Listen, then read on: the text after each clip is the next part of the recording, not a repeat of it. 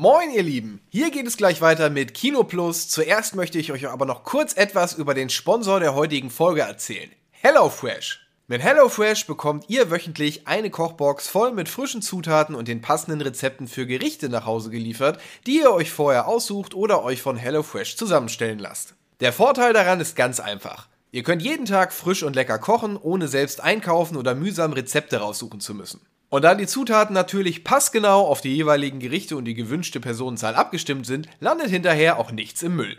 Damit ich euch nicht irgendwelche Märchen erzähle, habe ich HelloFresh eine Woche lang für euch getestet und konnte mir passend zum Veganuary eine überwiegend vegane Menüreihe aussuchen. Hier geht HelloFresh also voll mit der Zeit. Mit dabei war unter anderem ein Kürbisrisotto, Laugenkäseknödel oder Kokosreis mit Gemüsespießen und Erdnusssoße. Ein Traum.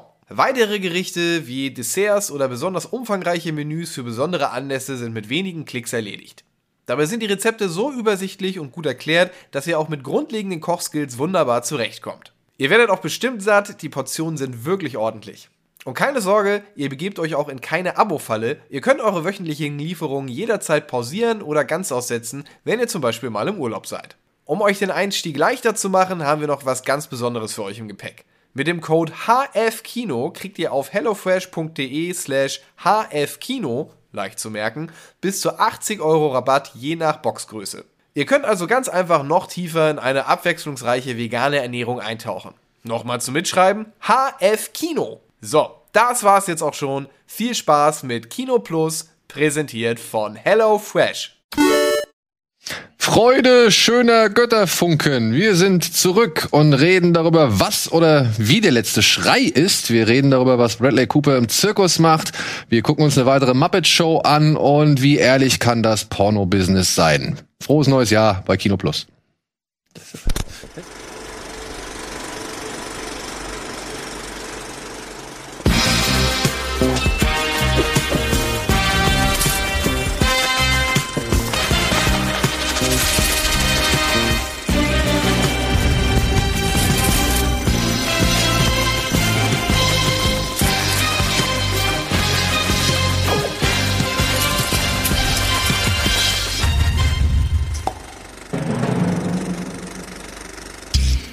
Und damit herzlich willkommen zu einer niegelnagelneuen, frischen Ausgabe. Die allererste im Jahr 2022 von Kino Plus.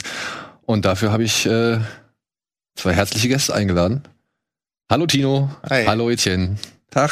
Willkommen zurück in der alten Butze. Ja, schön. Ja, sehr gut. Freunde, wir reden heute ein bisschen über das, was wir zuletzt gesehen haben, was so seit Anbeginn des Kinojahres im Kino gestartet ist oder auf Streamingdiensten. Natürlich über ein bisschen Gossip und so Sachen, ein paar News, aber natürlich zuallererst über das, was ihr zuletzt gesehen habt. Falls es denn nicht wirklich unbedingt hier mit dieser Sendung heute zu tun hat.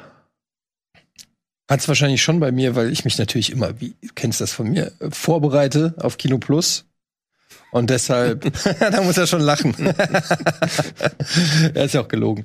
Ähm, ja, ich gucke ja gerade äh, bei mir im Twitch-Stream ähm, jeden Sonntag Harry Potter und bin mittlerweile fast durch. Fehlen nur noch die letzten, die Doppelfolge. Ich habe jetzt als letztes zum ersten Mal der Halbblutprinz gesehen. Dem hast du dreieinhalb Sterne gegeben. Fand ich bislang mit am besten. Echt? Ja, was, warum? Echt jetzt? Das ist der Klassiker. kommt wirklich, er kommt jetzt ein Echt jetzt. Oh, ja, gut. Ja, ich finde es, es wird der schlechteste. Warum? Weil ich will das jetzt nicht verraten, ne? aber dieser Film steuert ja auf einen doch dramatischen Höhepunkt zu.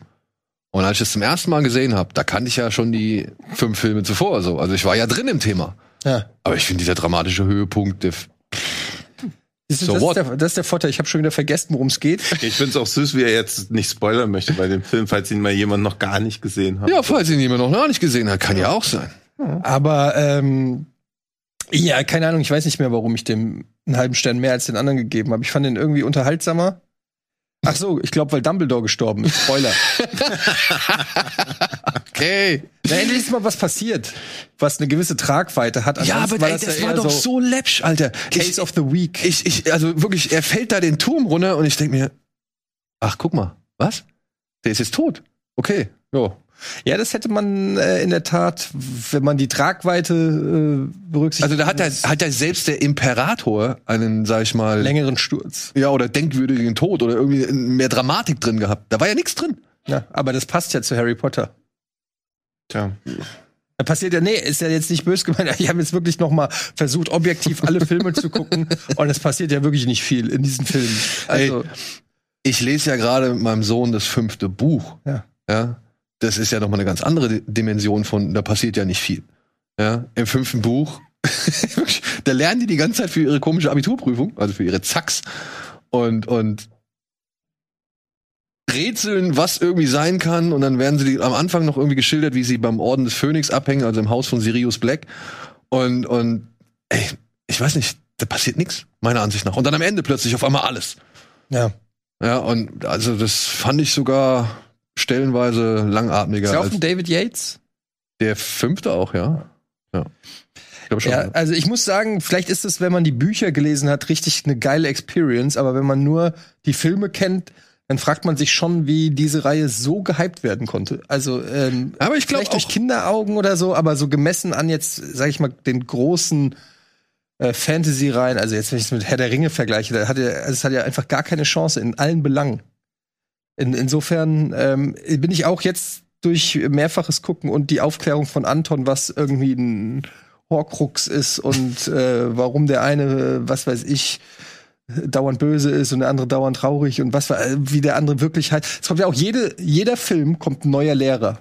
Und dann gucken wir mal, was der für eine schmutzige Vergangenheit. Jede, oh, unser neuer Austauschlehrer. Dumbledore ist doch halt auch die Inkompetenz in Person. Also der passt nicht auf die Kinder auf, stellt immer irgendwelche Vollidioten ein, hat Harry Potter unglaublich lieb, also der ist komplett inkompetent. Eigentlich müsste der sofort abgesetzt werden. Eltern, die ihre Kinder auf so eine Schule schicken, schwierig, aber Elternabende gibt's ja auch nicht. Also ich finde deswegen, also Harry Potter aus ganz vielerlei Hinsicht Fragwürdig. schwierig. Ja, fragwürdig. Also es ist keine Unterhaltung für Kinder. Ne? Der kommt noch mit dem Liegefahrrad zum, nach Hogwarts. Ja. Dumbledore. Ich sehe ihn so richtig vor mir. Mit noch so ein paar bunten Fahnen. Harry! Mach mal Platz, das ist mein Parkplatz. Ist halt spannend, weil ich habe es irgendwo auf Twitter gesehen, weil Jude Law ist ja auch Dumbledore, wenn ich das richtig verstanden habe. Jude Law ist auch Dumbledore? Ja, in den Fantastic Beasts Dingern. in den Ja. Spin-offs. Und da hat er ja immer, da ist er ja immer so angezogen wie Steven eigentlich, immer mit so einem adretten Anzug und so einer Weste. Und irgendwann wird er zu so einem Typen, der in so Hippie-Klamotten rumläuft. Also was ist passiert im Leben von Dumbledore, dass diese Wandlung stattgefunden hat? Ja, irgend sowas. Also Dumbledore ist auf irgendeinem Trip hängen geblieben. Das wird sich wahrscheinlich noch im Laufe der Fantastic Beasts-Filme klären, oder? meinst du? Denke ich schon. Denke ich schon. Okay. Weil es geht ja um den großen Konflikt zwischen ihm und Grindelwald und dann spielt ja noch sein Bruder irgendwie eine Rolle und Okay. Wie welche? Kon welche Konflikte in eurem Leben haben so einen Wechsel des Kleidungsstils ausgelöst? Techno. Ähm, ein Wechsel. Ich habe mich schon immer überragend gekleidet. Ja. Ich weiß nur, zu wenig Konflikte. Aber was, von wem bist du ausgestattet? Vom Ninja Shop? Ganz in schwarz, man sieht dich kaum. Ich dachte, da sieht man auch keine Flecken. so, Aber zu Pleasure kommen wir später. genau. Ja. Noch was? Nö. Gut, Ja, ich habe sonst nichts gesehen. Den, einen, den anderen Film, den ich gesehen habe, über den sprechen wir eh gleich noch. genau. Und deshalb äh, habe ich noch nichts zu bieten. Kam dir noch was unter die Linse? Also mir kam als erstes der zweieinhalbminütige Kurzfilm Short Circuit mit unserem Freund Uke Bosse unter die Linse, der gestern veröffentlicht wurde. Sucht den mal auf YouTube, das geht für zweieinhalb Minuten gut rein. Und ich habe Bad Trip nochmal geschaut. Mit Eric zum Andre? insgesamt dritten Mal. Hab ich immer noch nicht. Aber Ja, schon, ich habe den angefangen, vor, weil ich hatte äh, jetzt vor kurzem, äh, letzte Woche war das, einen Podcast äh, bei Katz und da war äh, eine Kollegin dabei, die hat den ähm, wirklich in den höchsten Tönen gelobt. Die hat gemeint, es wäre ein ganz äh, fantastischer Film. Und ich habe den auch, ich, ich, ich habe den, glaube ich, mal zufällig so an diesen, in diesen Thumbnails gesehen oder so, aber das war's. Und dann habe ich mir den auch mal jetzt auf die Liste gesetzt und habe so in die ersten, weiß nicht, 20 Minuten reingeguckt. Und das ist schon erstaunlich, was die da machen, was die da hinkriegen. Ich bin gespannt, wie es weitergeht, ja.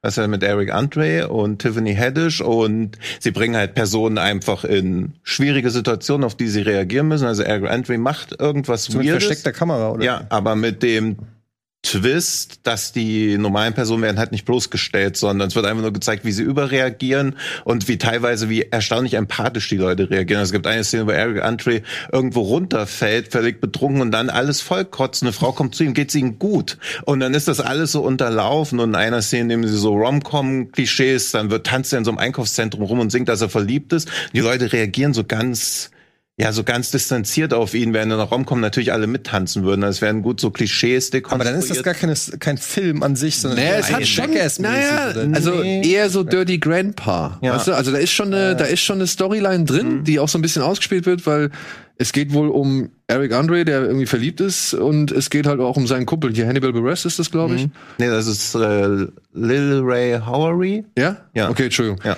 Dann, ähm, ja, und bei denen, also die werden schon, die dürfen schon irgendwie Schauspielern so. Also die, mhm. die, die dürfen schon irgendwelche Szenen irgendwie spielen. Aber dann geraten sie halt immer wieder in Situationen, wo halt echte Menschen dann drin vorkommen. Ja. Also sie haben so ein Skript, was sie versuchen zu erfüllen und im Abspann zeigen sie dann auch so angenehm ohne Scheu und Scham, dass sie mehrere Szenen halt auch als doppelt gedreht haben, bis sie halt das auf gewünschte Ergebnis. Ja. Okay. Aber das ist super sympathisch und ich habe den jetzt zum ersten Mal nicht alleine geguckt, sondern mit jemandem zusammen und und die auch wenig Erfahrung mit diesen Cringe-Sachen oder so. Bei uns ist ja leider schon immer so, dass es in den Kopf reingeht. Wir haben schon irgendwie so Rezeptoren, wo es so andockt. Man denkt so, ah, ganz geil, unangenehm. Aber so mal diese Mischung aus Irritation, Verwunderung und Begeisterung zu sehen, wie so Filme funktionieren, auch sowas wie Tim Robinson oder so, mhm. wo ja oft auch einfach nur Ablehnung existiert, das hat mich schon sehr beeindruckend auch gezeigt zeigt, was für intensive Emotionen so Filme auslösen können, gerade wenn sie sich noch nicht wie Jackass teilweise ja auch über andere erheben, sondern das moralisch auf einem Level halten, beziehungsweise die Schauspieler sich lächerlich machen, aber die Passanten nicht lächerlich gemacht genau. werden. Das fand ich echt stark. Also. Ich habe den auch schon lange auf dem Zettel, dann dachte ich immer, das ist wahrscheinlich eher so Gra Bad Grandpa mäßig und das aber Bad Grandpa fand ich nicht so geil. Hm. Und es war so, äh, ich bin ja eigentlich großer Eric Andre Fan und äh, der ist ja in seiner Show sehr anarchisch. Also die mhm. Eric Andre Show ist ja komplett crazy. Also es gibt dann meine, also wirklich, ich kenne keine verrücktere Sendung. Mhm. Crazy ist was man zu harmlos. Ja, ja, also die folgt ja ganz bewusst gar keinen Regeln und es kann ja alles passieren in dieser Sendung ähm, und passiert ja tatsächlich auch. Und ich konnte mir das aber nicht so vorstellen, wie man diesen Humor auf einen Kinofilm überträgt. Hatte eher die Befürchtung, dass dann so eine Hanebüchene Story. Ich musste irgendwie so an Kevin Hart und The Rock Filmen oder so denken. Nee, aber also dieser, ja dieser Anarcho-Humor ist schon reduziert, aber es gibt schon eine Szene, wo sie eine chinesische Fingerfalle an den Penissen haben. Also gut, da kann ich dich beruhigen. Also das, das passiert Also ich schon. kann ohne Probleme gucken. Ja, ja. Ja, ja. ja. Gut. Was hast du denn als letztes gesehen? Alles? Also dreimal um sicher zu sein, dass es auch wirklich drei Sterne sind. Das Ding ist, na, nö. Ich habe gestern, ich war gestern im Savoy Kino ah, und habe mir Licorice Pizza zum dritten Mal angesehen. Heißt der Licorice oder Licorice? Also ich habe jetzt fünfmal irgendwo auf irgendwie Aussprache gecheckt und die sagen alle, die meisten sagen wirklich Licorice. Ich habe wenig gesehen oder wenig gehört, die gesagt haben Licorice oder sowas. Ich Licorice. Glaub, wird Pisa ausgesprochen. Mhm. Okay. Der ist ja mal ganz schön. Dann komm noch mal rein. ja, äh, den im Savoy 70 Millimeter zum dritten Mal und es ist einfach ein großartiger Film. Aber über den rede ich nächste Woche oder der kommt ja nächste Woche regulär ins Kino, deswegen äh, würde ich da jetzt nicht näher drauf eingehen. Aber falls Leute Interesse haben im Savoy, läuft er jetzt exklusiv neben noch zwei anderen Kinos, glaube ich, in Berlin gibt's noch eins und hier ähm, das andere große 70 Millimeter Kino Lichtburg, glaube ich, und noch eins. Ähm, da läuft er in 70 Millimeter. Kannst du mit einem oder kannst du mal das Genre sagen? Es ist es ist eine zum Teil Coming of Age Geschichte. Es ist aber vor allem eine Liebesgeschichte. Okay. Ja. Und das von P.T. Anderson in einer Leichtigkeit, die man bisher von ihm nicht so gewohnt war. There will be blood mäßig so. Ja, genau. Okay. Ja. Cool. Großartiger Film. Wie gesagt, äh, wer die Chance hat, kann gerne ins Savoy gehen. Da läuft er in 70 mm. Gibt dem Ganzen nochmal kleinen extra Flair. Vor allem in diesen schönen Brandlöchern oben und so. ja, nee, aber dann, äh, was, was ich sagen wollte, wäre, ja, ich habe mir den, ich habe mir jetzt die Evangelion-Filme alle reingeballert. Das habe ich gesehen, hast du überragend bewertet und habe ich natürlich instant Bock gekriegt. Äh, wo kriegt man die? Wo kann man die? Amazon. Ah, okay. Amazon. Ich hatte bislang immer nur den ersten von den Filmen gesehen, es sind vier insgesamt. Und bei dem ersten war ich immer so ein bisschen irritiert gewesen, weil der nicht mehr gemacht hat, als so die ersten paar Folgen der Serie einfach nochmal neu zu erzählen, so. Und einfach irgendwie aufzufrischen und so. Das sah schon alles geil aus und es war geile Action und geil inszeniert, aber das war halt da nicht mehr als Aber die, das ist schon Anime, ne? das ist schon Anime, ja. Aber das war halt tatsächlich nicht mehr als so der Anfang der Ursprungsserie, die 1995 irgendwann mal äh, ins Leben gerufen worden ist. Und dann aber war das Ende anders, wo ich gedacht habe, hä, das passt doch jetzt gar nicht. Was ist das so? Was, was soll das? Und dann geht der, und dann habe ich jetzt endlich mal irgendwie, nachdem ich halt in diversen Bestenlisten und auch hier in dem Letterbox äh, 2021 Review, da war der so oft irgendwie genannt. Ja, da war der ja, weil ich glaube, das ist der äh, meistbewertete oder höchstbewertete Animationsfilm. Und, und in anderen Listen war der auch oft drin. Dann habe ich gedacht, okay, jetzt zieh's durch. Und dann hab ich mir dann halt den, den 2.22, den 3.33 und jetzt halt den 3.0, 1.0 gegeben. Und Ich suche diese Liste, von der er spricht. Ach so. diese Year in Review oder was? Ja. Das ist diese Letterbox äh, Wie hast du Jahresreview, die du hast als E-Mail bekommen? bekommen. Müsstest du. Ja, kann sein. Egal. Auf jeden Fall äh, habe ich dann jetzt die Tage, die alle geguckt und der vierte Film ist halt einfach Bombe. Ja. Ich kann es nicht anders sagen. Er ist einfach Bombe, weil der erzählt die Geschichte einfach mal schon mit altbekannten Versatzstücken neu, schafft es nochmal neue Gedanken da reinzubringen, aber gleichzeitig schafft es äh, Hideako Anno, der Regisseur, irgendwie nochmal auch mit dem eigenen Vermächtnis irgendwie also umzugehen. Also wirklich, wie der halt so Fanwünsche aufgreift, wie der halt irgendwie versucht, seine neue Lebens Lebensrealität in diesen Film mit einfließen zu lassen und wie er dann trotzdem sowohl ja, Spaß da reinbringt, aber halt auch diesen Ernst beibehält, den diese Geschichte ja immer auszeichnet, so. Ja, und dann halt einfach mit dem Kriegsschiff den Elfenbeinturm umsäbelt, damit er das Ja. Ding halt in den Lauf von so einer Kanone schießen kann, äh, stecken kann, so. Ey, Das das, darf erwähnt werden, aber das Dumbledore-Tod ist schwierig.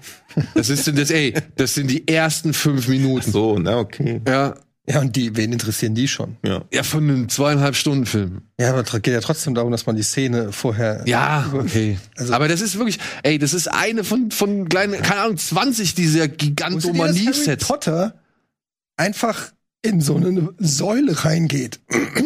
Und dann ist da noch ein Gleis. da habe ich nicht schlecht geguckt, ey.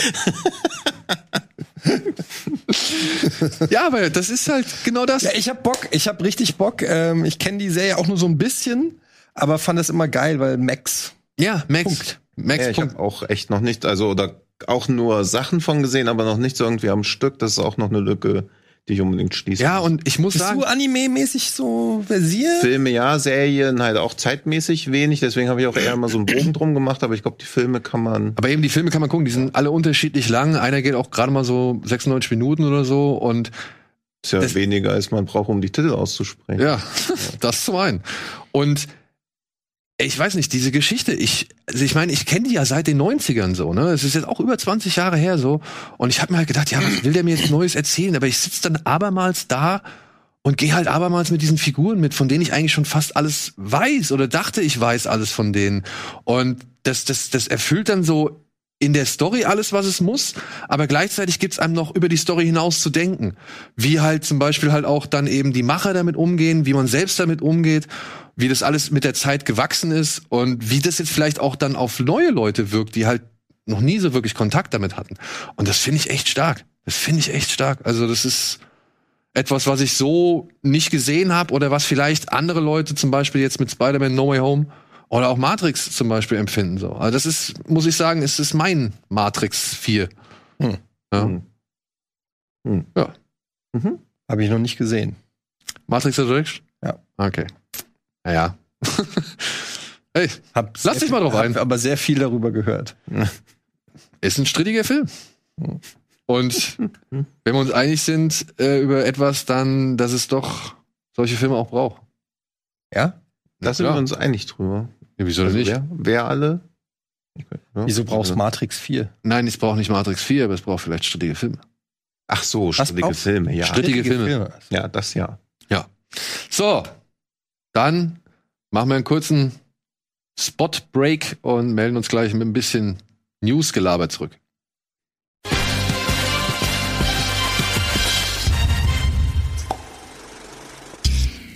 So, hallo und willkommen zurück zur ersten Folge des Jahres bei Kino Plus mit Eddie, mit Tino und mit mir. Und ja, wir wollen ein bisschen, bisschen rumquatschen, oder? Mal so einen leichten, flockigen Talk ins Jahr starten mit so all den neuen Sachen, die man jetzt so gehört hat. Hast du, also, du kannst mir vielleicht, oder du kannst mir dann auch besser erklären. Hast du das mit der Dune-Bibel mitbekommen? Nein. Nein. Dune-Bibel. Hast du diesen Jodorowskis Dune gesehen? Ja, den hast Ja. du gesehen. Ja. Und da erzählt doch am Anfang Winding Reffen, wie er zusammen mit Jodorowsky irgendwie eines Abends zusammengehockt hat und dann hat er diese Bibel rausgeholt, Ja, dieses fette Buch. steht. Genau. Und ich meine, ich meine, Winding Reffen sagt in der Doku, dass es weniger von diesem Buch gibt. Also, dass es nur ganz wenige gibt. Ich habe jetzt in verschiedenen Artikeln gelesen, dass es ungefähr 10 bis 20 Mhm. geben soll. Was Und- ja auch nicht viel ist. Was auch nicht viel Für eine ist. Bibel sein. Genau. Und das ist halt wirklich einmal dieses ganze Dune-Projekt von Jodorowsky als Buch durchgetaktet und durchgeplant mit Konzeptzeichnungen, mit äh, Entwürfen von Giga und was weiß ich. Und es gibt jetzt so eine Krypto. Giga Games oder was? Hm, ja. Hast du auch dran gedacht? ja, ja. Ich Natürlich, wollte ihn noch als Ex-Mitarbeiter müssen wir diese. Jokes machen. Ja, ich wollte es später gleich noch aufgreifen. Ja, gut. Ja? Ja, Ja. und jetzt gibt es ein Krypto-Community-Projekt. Gegründet von einem Mann namens Soban Sakib oder so. Das nennt sich Spice DAO.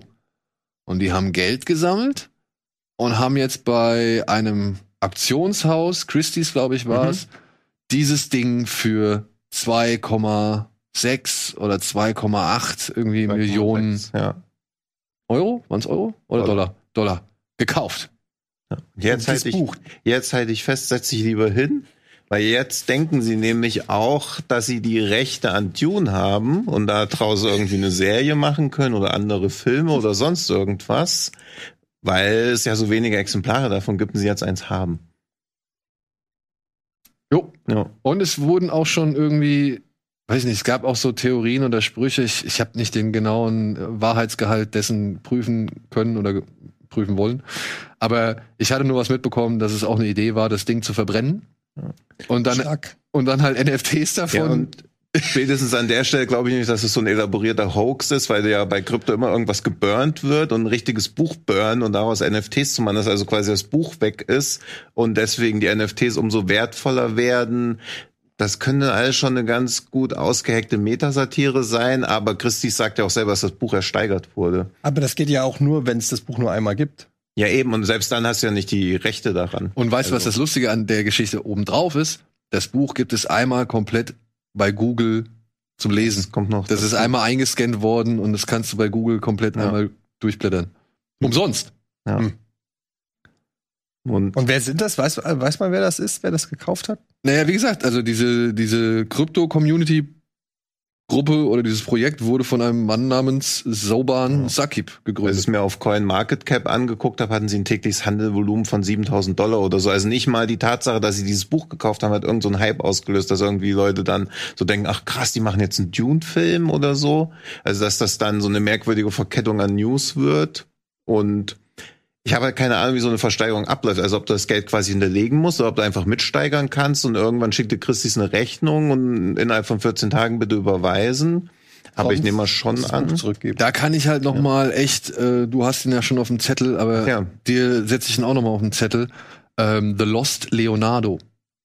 Das ist eine Dokumentation über ein angeblich verschollenes und wieder aufgetauchtes äh, Bild von Leonardo da Vinci. Und das, ja, denkt man sich halt auch so, hm, okay, was soll das werden? Aber das ist wirklich faszinierend, wie dieses Bild aufgetaucht ist, dann wurde es restauriert. Die Restaurateurin sagt, das kann nur Leonardo da Vinci sein. Plötzlich werden Experten zusammengerufen, die sich das Bild angucken können. Und dann wird das Ding als echter Leonardo präsentiert auf einmal, ohne dass einer der Experten wirklich davon ja, also wirklich sagt oder bestätigt, dass er das jemals als Leonardo da Vinci Werk gesehen hat oder bestätigt hat. Also einfach nur, weil genug Leute behaupten, es ist ein Leonardo da Vinci, ist es ein Leonardo da Vinci. Und dann plötzlich, ja, wird's zur Auktion irgendwie gestellt und dann kommt ein ganz Leonardo da Vinci zu Hause. und dann kommt Tino kann es bestätigen. und dann kommt ein ganz neuer Geschäfts- oder äh, ein ganz neuer, sag ich mal, ähm, Spannungskreis dazu, weil diese ganzen Auktionen von irgendwelchen Leuten, plötzlich war das Bild, das Bild wird gekauft für was knapp 2000 Dollar und plötzlich wird's für 23 Millionen angeboten. Ja. Und wird dann letztendlich dann für 400 Millionen verkauft. Hm. Und keiner weiß, woher das Geld kommt und wer es hat. So, also wer es jetzt, bei wem es jetzt ist. Also es ist echt spannend. Deswegen, äh, da geht es so ein bisschen drauf ein. Und ich würde sagen, wir befinden uns mit diesen NFTs, glaube ich, an einer ähnlichen Schwelle. Ja, ich kann natürlich sagen, dass das jetzt auch wieder so eine Zeitenwende ist, wo man jetzt merkt, wie schwachsinnig es natürlich teilweise ist. Also ich finde, NFTs haben eine generelle Existenzberechtigung, aber natürlich, wenn du sie für schwachsinnige Zwecke einsetzt, kommt der Schwachsinn bei raus. Du, ich, bisher habe ich den Zweck und den Sinn dahinter noch nicht so ganz verstanden. Also das muss ich ehrlich zugeben. Ich habe keine Ahnung, was ich davon habe. Würde ich der Rocket Beans Merchandising Shop wahrscheinlich im nächsten Quartal von überzeugen, dass NFTs doch super sind, wenn er welche verkauft mit irgendwelchen Outtakes oder so. Aber ja, oder halt Filme finanziert, ne? Es gibt ja, jetzt schon Leute, die haben ein NFT-Studio gegründet. Der neue Film mit Russell Crowe und Ray Winston ist auch zum Teil über NFTs finanziert. Was natürlich nichts über die Qualität aussagt. Aber, Aber sind die nicht schlecht für die Umwelt? Ja, was ist nicht schlecht für die Umwelt? Hm. Also, du willst jetzt keine Filme mehr drehen, weil sie schlecht für die Umwelt sind. Wie bist denn du hierher gereist eigentlich? Mit dem Lastenfahrrad von Dumbledore.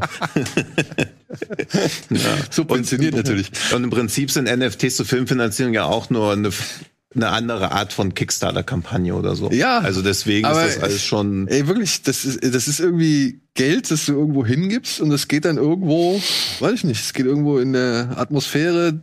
Rocket Supporters Aber so ist doch immer mit dem Geld. Ja, eben, so ist es doch mit Geld. Wenn man weiß, wo das Geld hingeht. Ja, aber ich muss mich erst daran gewöhnen, dass es jetzt noch eine neue Form von Verpuffung gibt und ja. Dein Geld ist auch nur eine Zahl irgendwo in irgendeinem Unternehmen. Das weiß ich und deswegen habe ich mich auch schwer an Kreditkarten gewöhnen können. Also das Herzlich willkommen im Jahr 2022.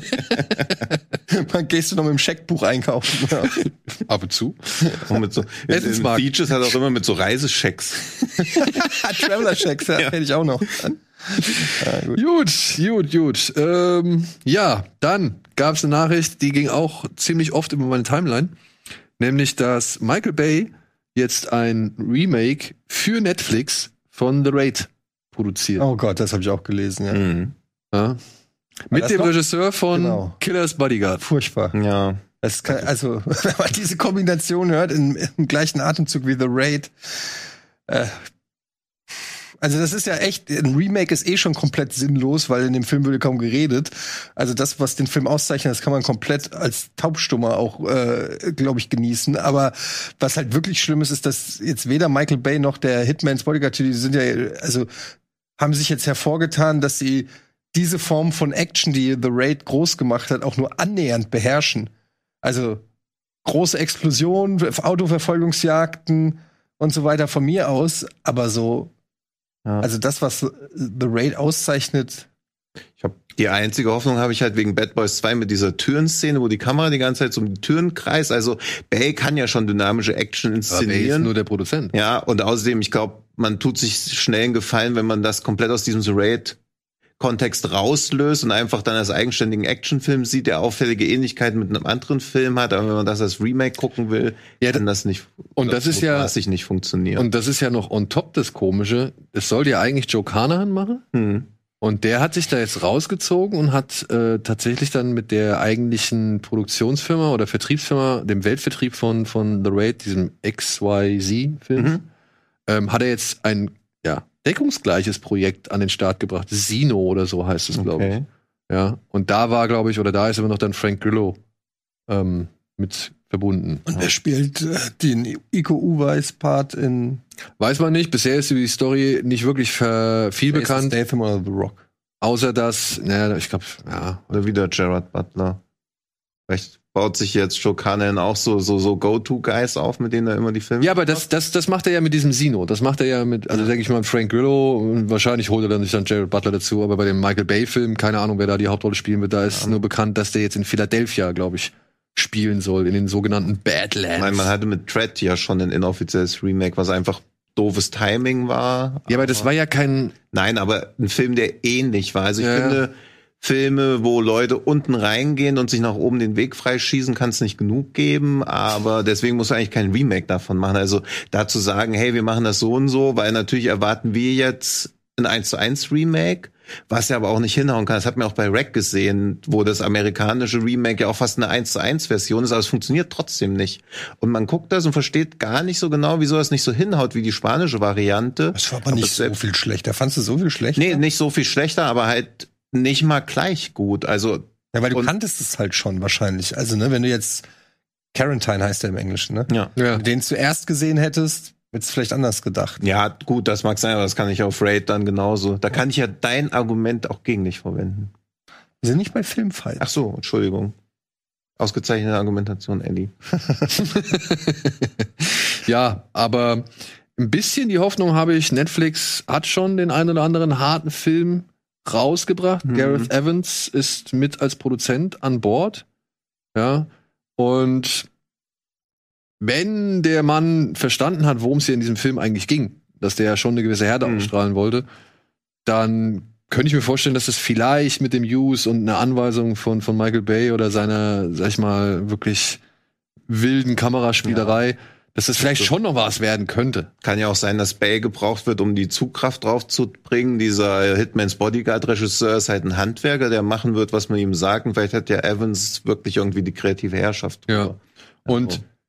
Wenn alle Stricke reißen, ja, und wenn es wirklich Grütze wird, haben wir ja die Gewissheit, Havoc von Evans selbst Hm. kommt dieses Jahr noch Was zu? Netflix. Sein neuer Film für Netflix mit Tom Hardy in der Hauptrolle. Und Ah, was, Fratzen, Fratzengeballer? was man so anhand ja. von äh, Behind the Scenes und Preparations so gesehen hat. Hast du Gangs of London gesehen? Mhm. Hm. Hm. Wann kommt da eine neue Staffel?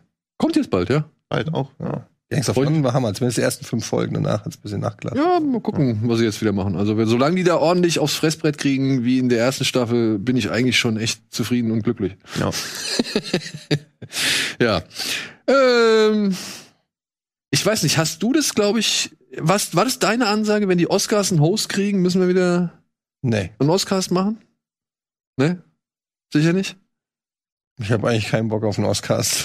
deshalb ich, deshalb glaub ich nicht, dass ich es gesagt habe. Nee, das liegt aber äh, einfach daran, dass ich äh, mittlerweile eh schon Hollywood so uninteressant mittlerweile finde. Also ich kaum noch Filme geil finde und, und mich einfach nicht mehr begeistern kann. Auch für das Event die letzten Jahre waren die Oscars auch so, also wirklich dröge und langweilig. Also da ist einfach von, von meiner Seite aus äh, kaum noch Leidenschaft für Hm. Die Oscars fanden, muss ich leider sagen. Bin ich so ein bisschen in den letzten Jahren rausgewachsen. Ähm, keine Ahnung. Aber überzeugt mich, dass, dass wir einen Oscars machen müssen. Müssen, schmüssen, weiß Aber ich nicht. für, für Filme wie Green Book muss ich nicht bis 5 Uhr morgens hier sitzen, ehrlich gesagt. Nee, ich weiß ja nicht, was jetzt rankommt, so, ne? Ja, aber es ist ja Ja, nichts für Power rausgekommen. of the Dog sitzt dann bis fünf Ja, Uhr wahrscheinlich hier. für Power of the Dog, ne? Nee, den habe ich noch nicht gesehen, aber ähm, ja. So, aber weißt du, früher, da hatten wir noch der mit dem Wolf tanzt oder Titanic oder sowas. Wo, ja, aber das sind so Bei Filme, wo du. Ja, wo du so mitgefiebert, ja. gut, ist schon ein bisschen länger her, aber wo du so gedacht hast, oh geil, Oscars und da sind lauter geile Filme und ich weiß gar nicht, für wen ich die Daumen drücken soll. Und jetzt kommen, weiß ich nicht, also sowohl die Schauspieler und Schauspielerinnen, die nominiert sind, als auch die Filme sind alle so Wenn Denzel nominiert wird? Macbeth. Ja, wenn Denzel für ja, für was? Wer ist der Film, wo er in Mexiko alle umbringt? Mann unter Feuer? Mann, Mann unter ja. Feuer. Den, da, die Oscars hätte ich mir angeguckt. ja. ja, aber ist doch klar, dass er jetzt für Macbeth einen Oscar kriegt. Das ist doch schon wieder so. Nee, Nee, never nee, nee, nee, Der ich, ich weiß es nicht. Ich sag nur, er wird nominiert. Aber ja, Ja, weil er so in der Rolle drin war, dass er die ganze Zeit geraucht hat am Set. Und es ist nämlich auch bezeichnend, dass so, jetzt nämlich, Achtung, pass auf, dass immer Leute immer nur so Method Acting machen, wenn sie Arschlöcher spielen. Ich glaube nicht, dass Ben Kingsley, als er Gandhi gespielt hat, auch privat immer ein guter Mensch war oder so. So Method Acting bei guten Rollen gibt's nicht. Nur wenn Benedict Cumberbatch ein Arschloch spielt. Oh, neun Monate war er ein Arschloch am Set, hat auch zu mir gesagt, ich bin fett und so. Mega Schauspieler. Das Da hat er aber immer so, hey, Ja. just acting, just Ja. acting. Ja, Jesse Plemons gesagt, er wäre fett und der war angepisst. Und dann so, oh, es war auch selbst da in der Rolle mega. Nee, also Method Acting, davon hätte ich nichts. Oh. aber das wäre wär das nicht auch vielleicht ein zu negativer Charakter? Aber jetzt Ja, bleib, aber mal, dann- äh, bleib, ja. bleib mal bei den Oscars. Ja, sind wir doch. Sind wir doch. Nee. Doch, wir sind Doch. Power of the Dog. Und Aber du Benedict wolltest was wegen Host sagen, dachte ich. Wer die hostet. Ja, also es ist, Eins soll zu jetzt, eins. Hä? Was? Was, was, was ist das hier für ein Dialog, Alter? Wie die drei Stooges. es soll wieder einen Host geben. Nach vier Jahren Pause, Abstinenz, was weiß ich, soll jetzt wieder ein Host kommen. Wer denn? Weiß man noch nicht. Tom Holland. Tom Holland ist einmal ein Name, der ins Rennen gespannt. Oder ja. Andrew Garfield. Also ich glaube, Tom Holland, Andrew Garfield und Tobey Maguire machen zur Eröffnung so eine Gesangsnummer und dann bleibt einer von ihnen auf der Bühne. Dann könnte man den Ganzen aber wieder so eine kleine Promotion-Aktion für Spider-Man irgendwie vorwerfen, der eigentlich ja keine Promotion mehr Ja, aber der wird ja auch für außer Effekte nicht für einen Oscar nominiert sein, deswegen ist das, glaube ich, unkritisch. Aus dem Kino ist er dann auch schon draußen. Nee, der ist immer noch im Kino. Ja, aber wenn die Oscars kommen, meine ich. Ach so, ja. Aber da das- fängt's doch schon an. Also ich meine, seit wann man denn ein Schauspiel, also gut Schauspiel, aber warum nicht Comedians? Was ist mit den guten alten Comedians gewesen? Gibt's nicht mehr. Sind alle gecancelt. ja, trauen sich ja nicht einen. mehr. Lil Dicky könnte moderieren. Das ist mit Louis C.K. ja. Ja. B. Wie heißt denn, äh, sorry heißt denn letztes Mhm. Special, ne? Ja. Ja. Also was soll er noch mehr machen? Was soll er so machen? sein Special Sorry nennen. Da wüsste ich auch nichts. Ich finde, der mehr. hat alles versucht. Ja. Kevin Hart ist aber vielleicht nicht ganz vom Tisch, weil der Mann, der das bis, also der das jetzt wieder produziert, der hat mit Kevin Hart wohl schon mehrere Filme auch realisiert und wäre eine Aber Option. wieso ist Kevin Hart jetzt auf einmal ein Comedian und kein Schauspieler? Er war zuerst Comedian. Ja, okay. Dann kann ja auch Steve Martin das Ding moderieren. Jetzt, wo er Hat mit er- Murders in the Building, kann er doch auch mal. Hat Hat, er- er doch jetzt hat er auch wieder doch. einen Er hat auch schon moderiert. Ja, Eddie Murphy wieder wäre mal was. machen. Eddie Murphy. Ja, komm, der hat eine gewisse Ich glaub, Familie. ganz ehrlich, ja, aber ich glaube, Eddie Murphy, der hat irgendwas genommen oder so. Der ist ja nur noch irgendwie so, der ist ja nicht mehr wie früher. Der ist ja irgendwie so ein bisschen geistesabwesend. Und ich meine, nach Prinz aus Zamunda 2 muss er, finde ich, Auch ein Programm machen, was Sorry heißt. Genau. ja. Also ich Das stimmt. Das Also stimmt, das soll er wirklich machen. definitiv jemanden unter 35 auf die Bühne stellen. Deswegen fallen viele Comedians halt auch schon raus. Also ich glaube schon, dass sie wieder so ein junges Publikum oder jüngeres Publikum adressieren wollen. Aber mit, den, mit, mit Tom Holland, ne? Ja, weiß ich nicht. Ja, so ein jungen Hollywood-Boy, Wonder, weiß ich nicht. Tom Holland kommt damit Uncharted. Doch, ich glaube schon. Ja, gut. Das ist der neue Clark Gable. Ich glaube, also entweder habe ich, kann ich dann euch am Tag der Oscar-Verleihung, wenn es angekündigt wird, schicke ich den Link zu der Sendung oder alle haben es bis dahin eh wieder vergessen, dass ich mich völlig haltlos auf irgendwas festgelegt habe, Du bist was einfach hier. wissen kann. Hm? Du bist einfach hier und bestätigst das. Ja, ja oder so. Will Smith? Obwohl der, ist ist der, nominiert. der wird nominiert. Das Ja. wäre ein bisschen. Der gewinnt nämlich. Also entweder Benedict Cumberbatch Aber das gab's Will doch auch schon mal, dass ein Host auch nominiert war, meine ich. Ne, das war beim letzten Mal war es ja unter anderem so, dass einige Leute, die nominiert waren, auch dann ähm, Laudatio gehalten. An Ansage gemacht haben oder so. Ja gut, die sind ja eh schon vor Ort, das bietet sich auch Ja, an. ja. So. Also, ich denke mal, da war auch schon vorher, gab es den einen oder anderen Fall, wo jemand Laudatio gehalten hat und dann auch gleichzeitig nominiert war. Aber der Host wäre ein bisschen Das komisch. wäre ein bisschen komisch. Hm. Aber Globes, habt ihr mitbekommen? Gar nichts? Gar nichts? Was? Succession hat gewonnen. Succession ist äh, mit Spitzenreiter. Drei Stück. Ja. Ich noch nicht die erste Staffel fertig. Alter. Ah, sorry. Dave auch noch nicht, oder was? Dave habe ich durch. Hat Dave einen Gold Globe gewonnen? Nee, natürlich nicht. Das bestätigt ja nur, wie gesnappt Dave immer wird bei allem. Bin ich eingesnappt, nämlich, deswegen. Aber da war auch Power of the Dog der große Favorit. Weshalb dann, ich weiß nicht, Cumberbatch echt? Glaub schon. Also ich fürchte schon, ja. Hm. Weil der Film checkt ja irgendwie alle Boxen, was so ein klassischer äh, Oscar-Film haben muss. Ja, also ich könnte mir vorstellen, dass West Side Story ziemlich viel abgrasen wird, was so an technischen Kategorien Hm. existiert. Also Kamera, Schnitt, Bühnenbild, Kostüme, da könnte ich mir, also Musik, Soundabmischung.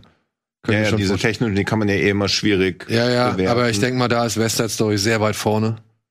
Da würde mir jetzt, pff, ja, weiß nicht.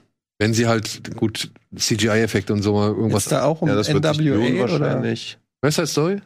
ja, ja. ja. Ist, die, ist der große Krieg Ja. zwischen Sharks und, und Jets. So, und ja, bester fremdsprachiger Film, müssen wir uns ja nichts vormachen, ne? Ja. Drive My Car. Was für dich? Das ist was für dich. Leute fahren im Auto drei Stunden lang. Ja, ja, hab schon Saab. gehört. Asiatischer. Genau. Aber ich muss auch sagen, ich, ich denke heute noch über den Film nach. Ja, du hast ihn ja hier auch episch lang und breit vorgestellt. Weiß ich noch. Auch 179 Minuten lang. Ja, Sondersendung gemacht. Ja. Gut. Aber das war, äh, ich weiß nicht, ich hätte außer den News-Meldungen wurde auch, also ich habe nur bei Filmseiten ein bisschen was Ja. zu den Globes mitbekommen. Ansonsten wurde ja kaum Ja, aber jetzt ist so auf einmal, sie werden einmal nicht gezeigt, schon erscheint auf Spiegel ein Artikel, sie wurden noch nie ernst genommen, dann guckst du, wie viele Artikel äh, auf Spiegel irgendwie Golden Globe benutzen, sind Ja. 1500. Und dann guckst du, wie viel der Spiegel über Klimawandel schreibt, siehst, es waren insgesamt erst vier Artikel, wo du schon merkst irgendwie, dass die Golden Globes schon eine gewisse Relevanz haben. Das finde ich halt jetzt so ein bisschen affig, ihnen auf einmal komplett alles abzusprechen. Also, sie haben sich in den letzten Jahren jetzt schon nicht so unbedingt mit mit Lorbeeren bekleckert, mit Ruhm, mit Ruhm bekleckert, aber sie haben ja trotzdem immer noch eine Relevanz. Und das, Also es gab gar keine Show oder was? nee, Deshalb habe ich nichts davon mitgekriegt. weil sie Gab- keinen Host hatten. Irgendwie sind ihnen halt ein paar Hosts abgesprungen. Diverse Leute haben auch ihre Preise schon zurückgegeben. Also die wollen ja nichts äh, mehr mit der Hollywood Foreign Association Press irgendwie zu tun haben. Warum denn Auch das? so Tom Cruise, ja, nicht divers genug. Und dann wurde Druck ausgeübt. Und ich verstehe auch diese ganze Organisation nicht. Also es ist ja die ausländischen Journalisten in Hollywood. Ansässig in Hollywood, Ja. ja. Wo haben die die Kohle her, um so Galas zu veranstalten? Ja, von Also, ich den weiß, also ihr arbeitet ja auch in der Presse. Habt ihr Geld, um so Galas zu veranstalten? Okay, dann ist ja schon erledigt. Ich meine, allein letzten Samstag, ne? Was war da? Ja, stimmt, dann Geburtstag. ja, was war da? Ah ja. ja. Das ist schon wieder eine Woche her, Junge. Ja, Eddie lebt nicht so ein Leben wie wir. Das ist, da rauschen die Events und Das ist nur so an ihm Leute. Was vorbei. erwartet ihr? Im Januar wisst ihr, was da in meinem Terminkalender Ja, ist. Ich habe gar nicht so viele Outfits, wie ich auf Galen eingeladen bin. Das ist die Mehrzahl? Galen? Okay. Nicht? Gala? Weiß nicht. Gala. Galas? Gala. Gali? Gala? Galileo? Ja, aber, äh, na gut, also die Golden Globes sind quasi tot oder was? Ja, Könnte man schon meinen, ja. ja. Also es sei denn, die kriegen jetzt irgendwie ein bisschen Ruhe rein, strukturieren das da intern alles völlig komplett neu um Und und ist der, der Hollywood Foreign Press ist vorgeworfen, zu wenig, äh, was? zu wenig, ja, zu wenig Frauen, zu wenig äh, andere, äh, ja, weiß nicht, andere. Wie setzt, weiß man das denn, wie die sich zusammensetzt? Gibt es da eine Statistik oder was? Ja, ja, es gibt sowohl über die Mitglieder eine Statistik, die natürlich nicht divers genug ist und was immer nominiert wird, ist halt auch immer so eine weiße Schwänzeparade. Und das wurde kritisiert, auch zu Recht. Ich finde dann natürlich, dass man gleich irgendwie Preise oder so zurückgibt, bevor sie die Gelegenheit haben, nochmal irgendwas dran zu ändern. Finde ich halt natürlich auch ein bisschen strange. Vielleicht gab es vorher schon Beef mit den Golden Globes. Also die, warum sie so mächtig geworden sind, verstehe ich halt auch nicht, aber da steckt man halt nicht so drin. Und Naja, und das ist ja auch der Vorwurf, ne? Das halt, also es gibt ja dann schon einige Leute, die dann sagen, ey Leute, ne, als sie euch eingeladen haben oder als sie euch von Nutzen waren und ihr die eingeladen habt und so, dann, dann war alles noch cool. ja, So, weißt du, als die eure Filme promotet haben oder als die irgendwie gesorgt haben, dass eure Filme da und da auftauchen, dann war die alle noch fein damit, ja. Und jetzt auf einmal ist es irgendwie alles nicht mehr. Ja, sie müssen was ändern. Ja, sie haben sich auch wahrscheinlich äh, hier und da schon mal ein bisschen beeinflussen lassen in ihrer Meinung. Aber Muss man halt irgendwie, oder nicht- kann man halt annehmen. Nicht, dass man die Oscars als strahlendes Vorbild nehmen kann und bei den Golden Club sagen kann, okay, sie sind das schwarze Schaf. Also so viel geben die sich untereinander halt auch irgendwie nicht. Ja. Und dass jetzt diese eine Veranstaltung auf einmal so krass irgendwie ins Abseits gerät, werden die Oscars immer noch halbwegs gut dastehen. Und ich glaube, auch dieses Jahr wird dann nicht besonders divers nominiert werden. Vielleicht gibt es irgendwie für Drive My Car eine Regie-Nominierung oder so, aber dass da wieder Kino abseits von USA eine große Rolle spielen wird, glaube ich halt auch nicht. ja, gut. Also, Obwohl nach Parasite, ich weiß Ja. nicht. Also, Also, wird sich zeigen, Wird aber zeigen. schon allein, wenn die Regularien so sind, dass in Amerika im Kino gelaufen sein muss. Also allein das haut Filme ja schon raus. Und natürlich ist auch immer so ein, der Fokus einfach auf West, äh, auf Amerika gerichtet. Aber es ist ja auch ein amerikanischer Filmpreis. Also, Ja, ja, genau. eben. Deswegen ist das auch, also kannst du im amerikanischen Filmpreis, ist wie wenn du den deutschen Filmpreis vorwirfst, wieso ist denn da nichts aus Frankreich dabei? ja, eben. Also, da Ey, gibt's ja auch die Kategorie bester ausländischer Film. Genau, und dafür gibt's ja auch so Überraschungen wie Parasite, der dann halt wirklich zum besten Film gemacht worden ist. Und äh, ja. wenn das gerechtfertigt ist, meiner Ansicht nach, bei Parasite war es das, ähm, dann, dann kann man das machen. Aber ich kann den, den Oscars nicht vorwerfen, dass da haupt, also hauptsächlich amerikanische Produktion Nee, das kann man ihnen auch nicht vorwerfen. Was man ihnen vorwerfen kann, ist, heißt die Regularien ein bisschen intransparent sind. Also wie kannst du für besten ausländischen Film nominiert sein, auch für besten Film? Das ist halt Das- immer genau. schwierig nachzuvollziehen, weil die Regularien so schwammig sind. Aber das ist bei den Golden Globes ähnlich. Da war, glaube ich, auch dann ja Parasite auch bei bester Film dabei, weil es halt einfach Gut, da gab es ja anscheinend- eh immer diese Kategoriegeschichten, wo dann Marcianer bei Comedy, glaube ich, nominiert Musical, war. Komödie. Ja, wo du dir auch denkst, ja, okay, also dann, gebt doch einfach den Preis, wen ihr wollt und hört mit den Kategorien auf. Ja, das ist, ich habe auch drüber nachgedacht. Du kannst ja eigentlich auch gar keine, weil man sich auch fragt, wieso kommt denn keine neue Award? Also jetzt schwächen alle Awards, warum kommt kein neuer? Aber was will der machen? Also du kannst ja, die Kategorien sind ja quasi vordefiniert. Du World kannst, Movie Awards. ja, Wir wollten ja ewig mal, also wir wollen ja mal. ja. Wir müssen da reinstoßen in Wir müssen da eben. reinstoßen Ja. in das Business. Mit Steven ist ja auch schon, der weiß, ja- weiß ja auch schon Bescheid. So. Kann roten Teppich machen. Genau. Ich hoste. Ja. Wundervoll. Rosten und Rosten. So, gut. So viel mal zu einem I see Mel kleinen Gibson in the audience. Sup, Mel? Still Angry. Finally happy to be in Germany. ich hatte schon ein paar. So, und wir haben jetzt auch ein paar, nämlich ein paar Filme, über die wir reden müssen. Die, die jetzt äh, seit Jahresbeginn gestartet sind und die jetzt diese Woche starten. Bitteschön, hier ist ein kleiner Rückblick über das, was bereits im Kino zu sehen ist.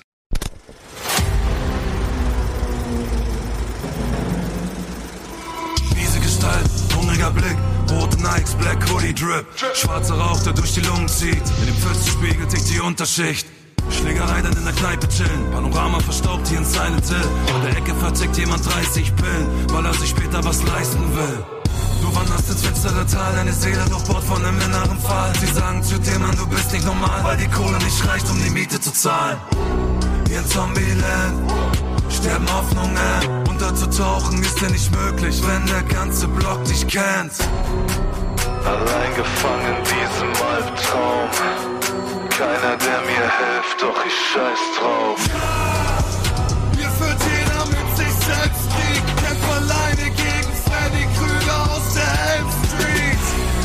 Teufel jetzt kommen.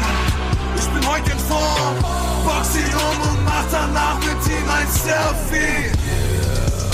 Hier führt jeder mit sich selbst Straßen verlassen, brennende Häuser, Panikattacken, Kinder des Zorns, barbarische Schlachten, Purge, Säuberung, Hass hinter Masken, selbstverliebt wie auf der Fashion Week, wo eine Chick für Cash direkt Lapdance gibt. Zu viele Leute vom Teufel besessen, kippen Wodka auf Fantasy. Junkies sagen den Stein mit der Karte, sie ballern und ballern sich rein in die Nase. Bonzen begraben die Leichen im Garten, nur er kann wie sie kein Freispruch erwarten.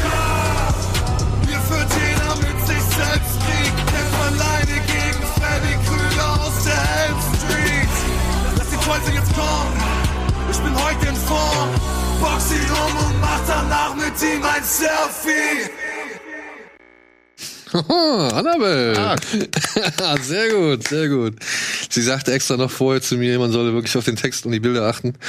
Gut, gut, gut, gut. Das habe ich bei Rap noch nie gemacht. Naja, weil du es ja meistens nur hörst in deinem Auto. Ja, aber ich habe noch nie auf den Text geachtet. Okay. Ja, das stimmt, du. Ach, glaubst du gar nicht, was die manchmal für einen Quatsch erzählen? Wie hieß der eine Song Black Panda oder so? Black Panda oder Black Panther? Nee, ich glaube Black Panda, ich weiß nicht, da hat hier, der, wie heißt der, Marlon Damon Wayne, nee, der eine von den Waynes-Brüdern in seinem Stand-Up drüber gesprochen. Ach, Irgendwie. nur Panda. oder nur Panda, ja. von wegen, was der Typ singt oder so, er Ja. versteht kein Wort mehr. Und Ja, er, ja, genau. Das ist der, äh, wie heißt der? Ich hab den Namen vergessen. I got lost in London.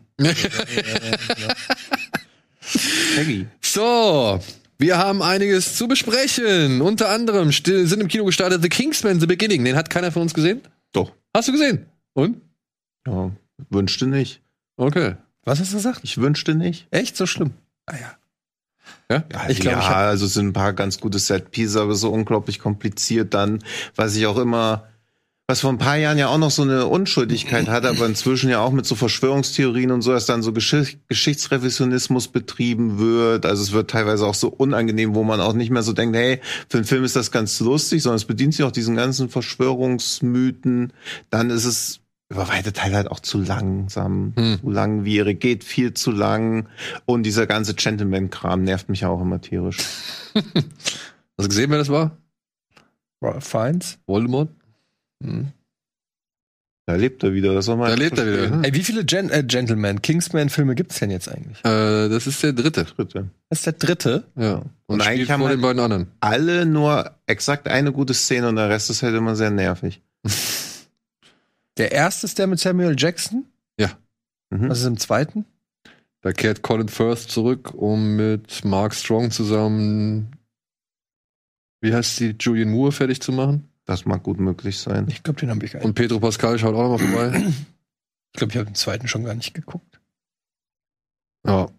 Ja, falls ihr noch ein bisschen mehr dazu erfahren wollt, äh, Antje und Marco hatten noch, glaube ich, in der letzten Folge vor unserem Jahresrückenblicken ähm, noch mal über den Film gesprochen. Vielleicht, ja, findet ihr da noch mal irgendwie. Das ist Matthew Vaughn? Ja. Der ist wieder von der Matthew Vaughn, ja. Und seine Ehefrau mitproduziert. Claudia Vaughn.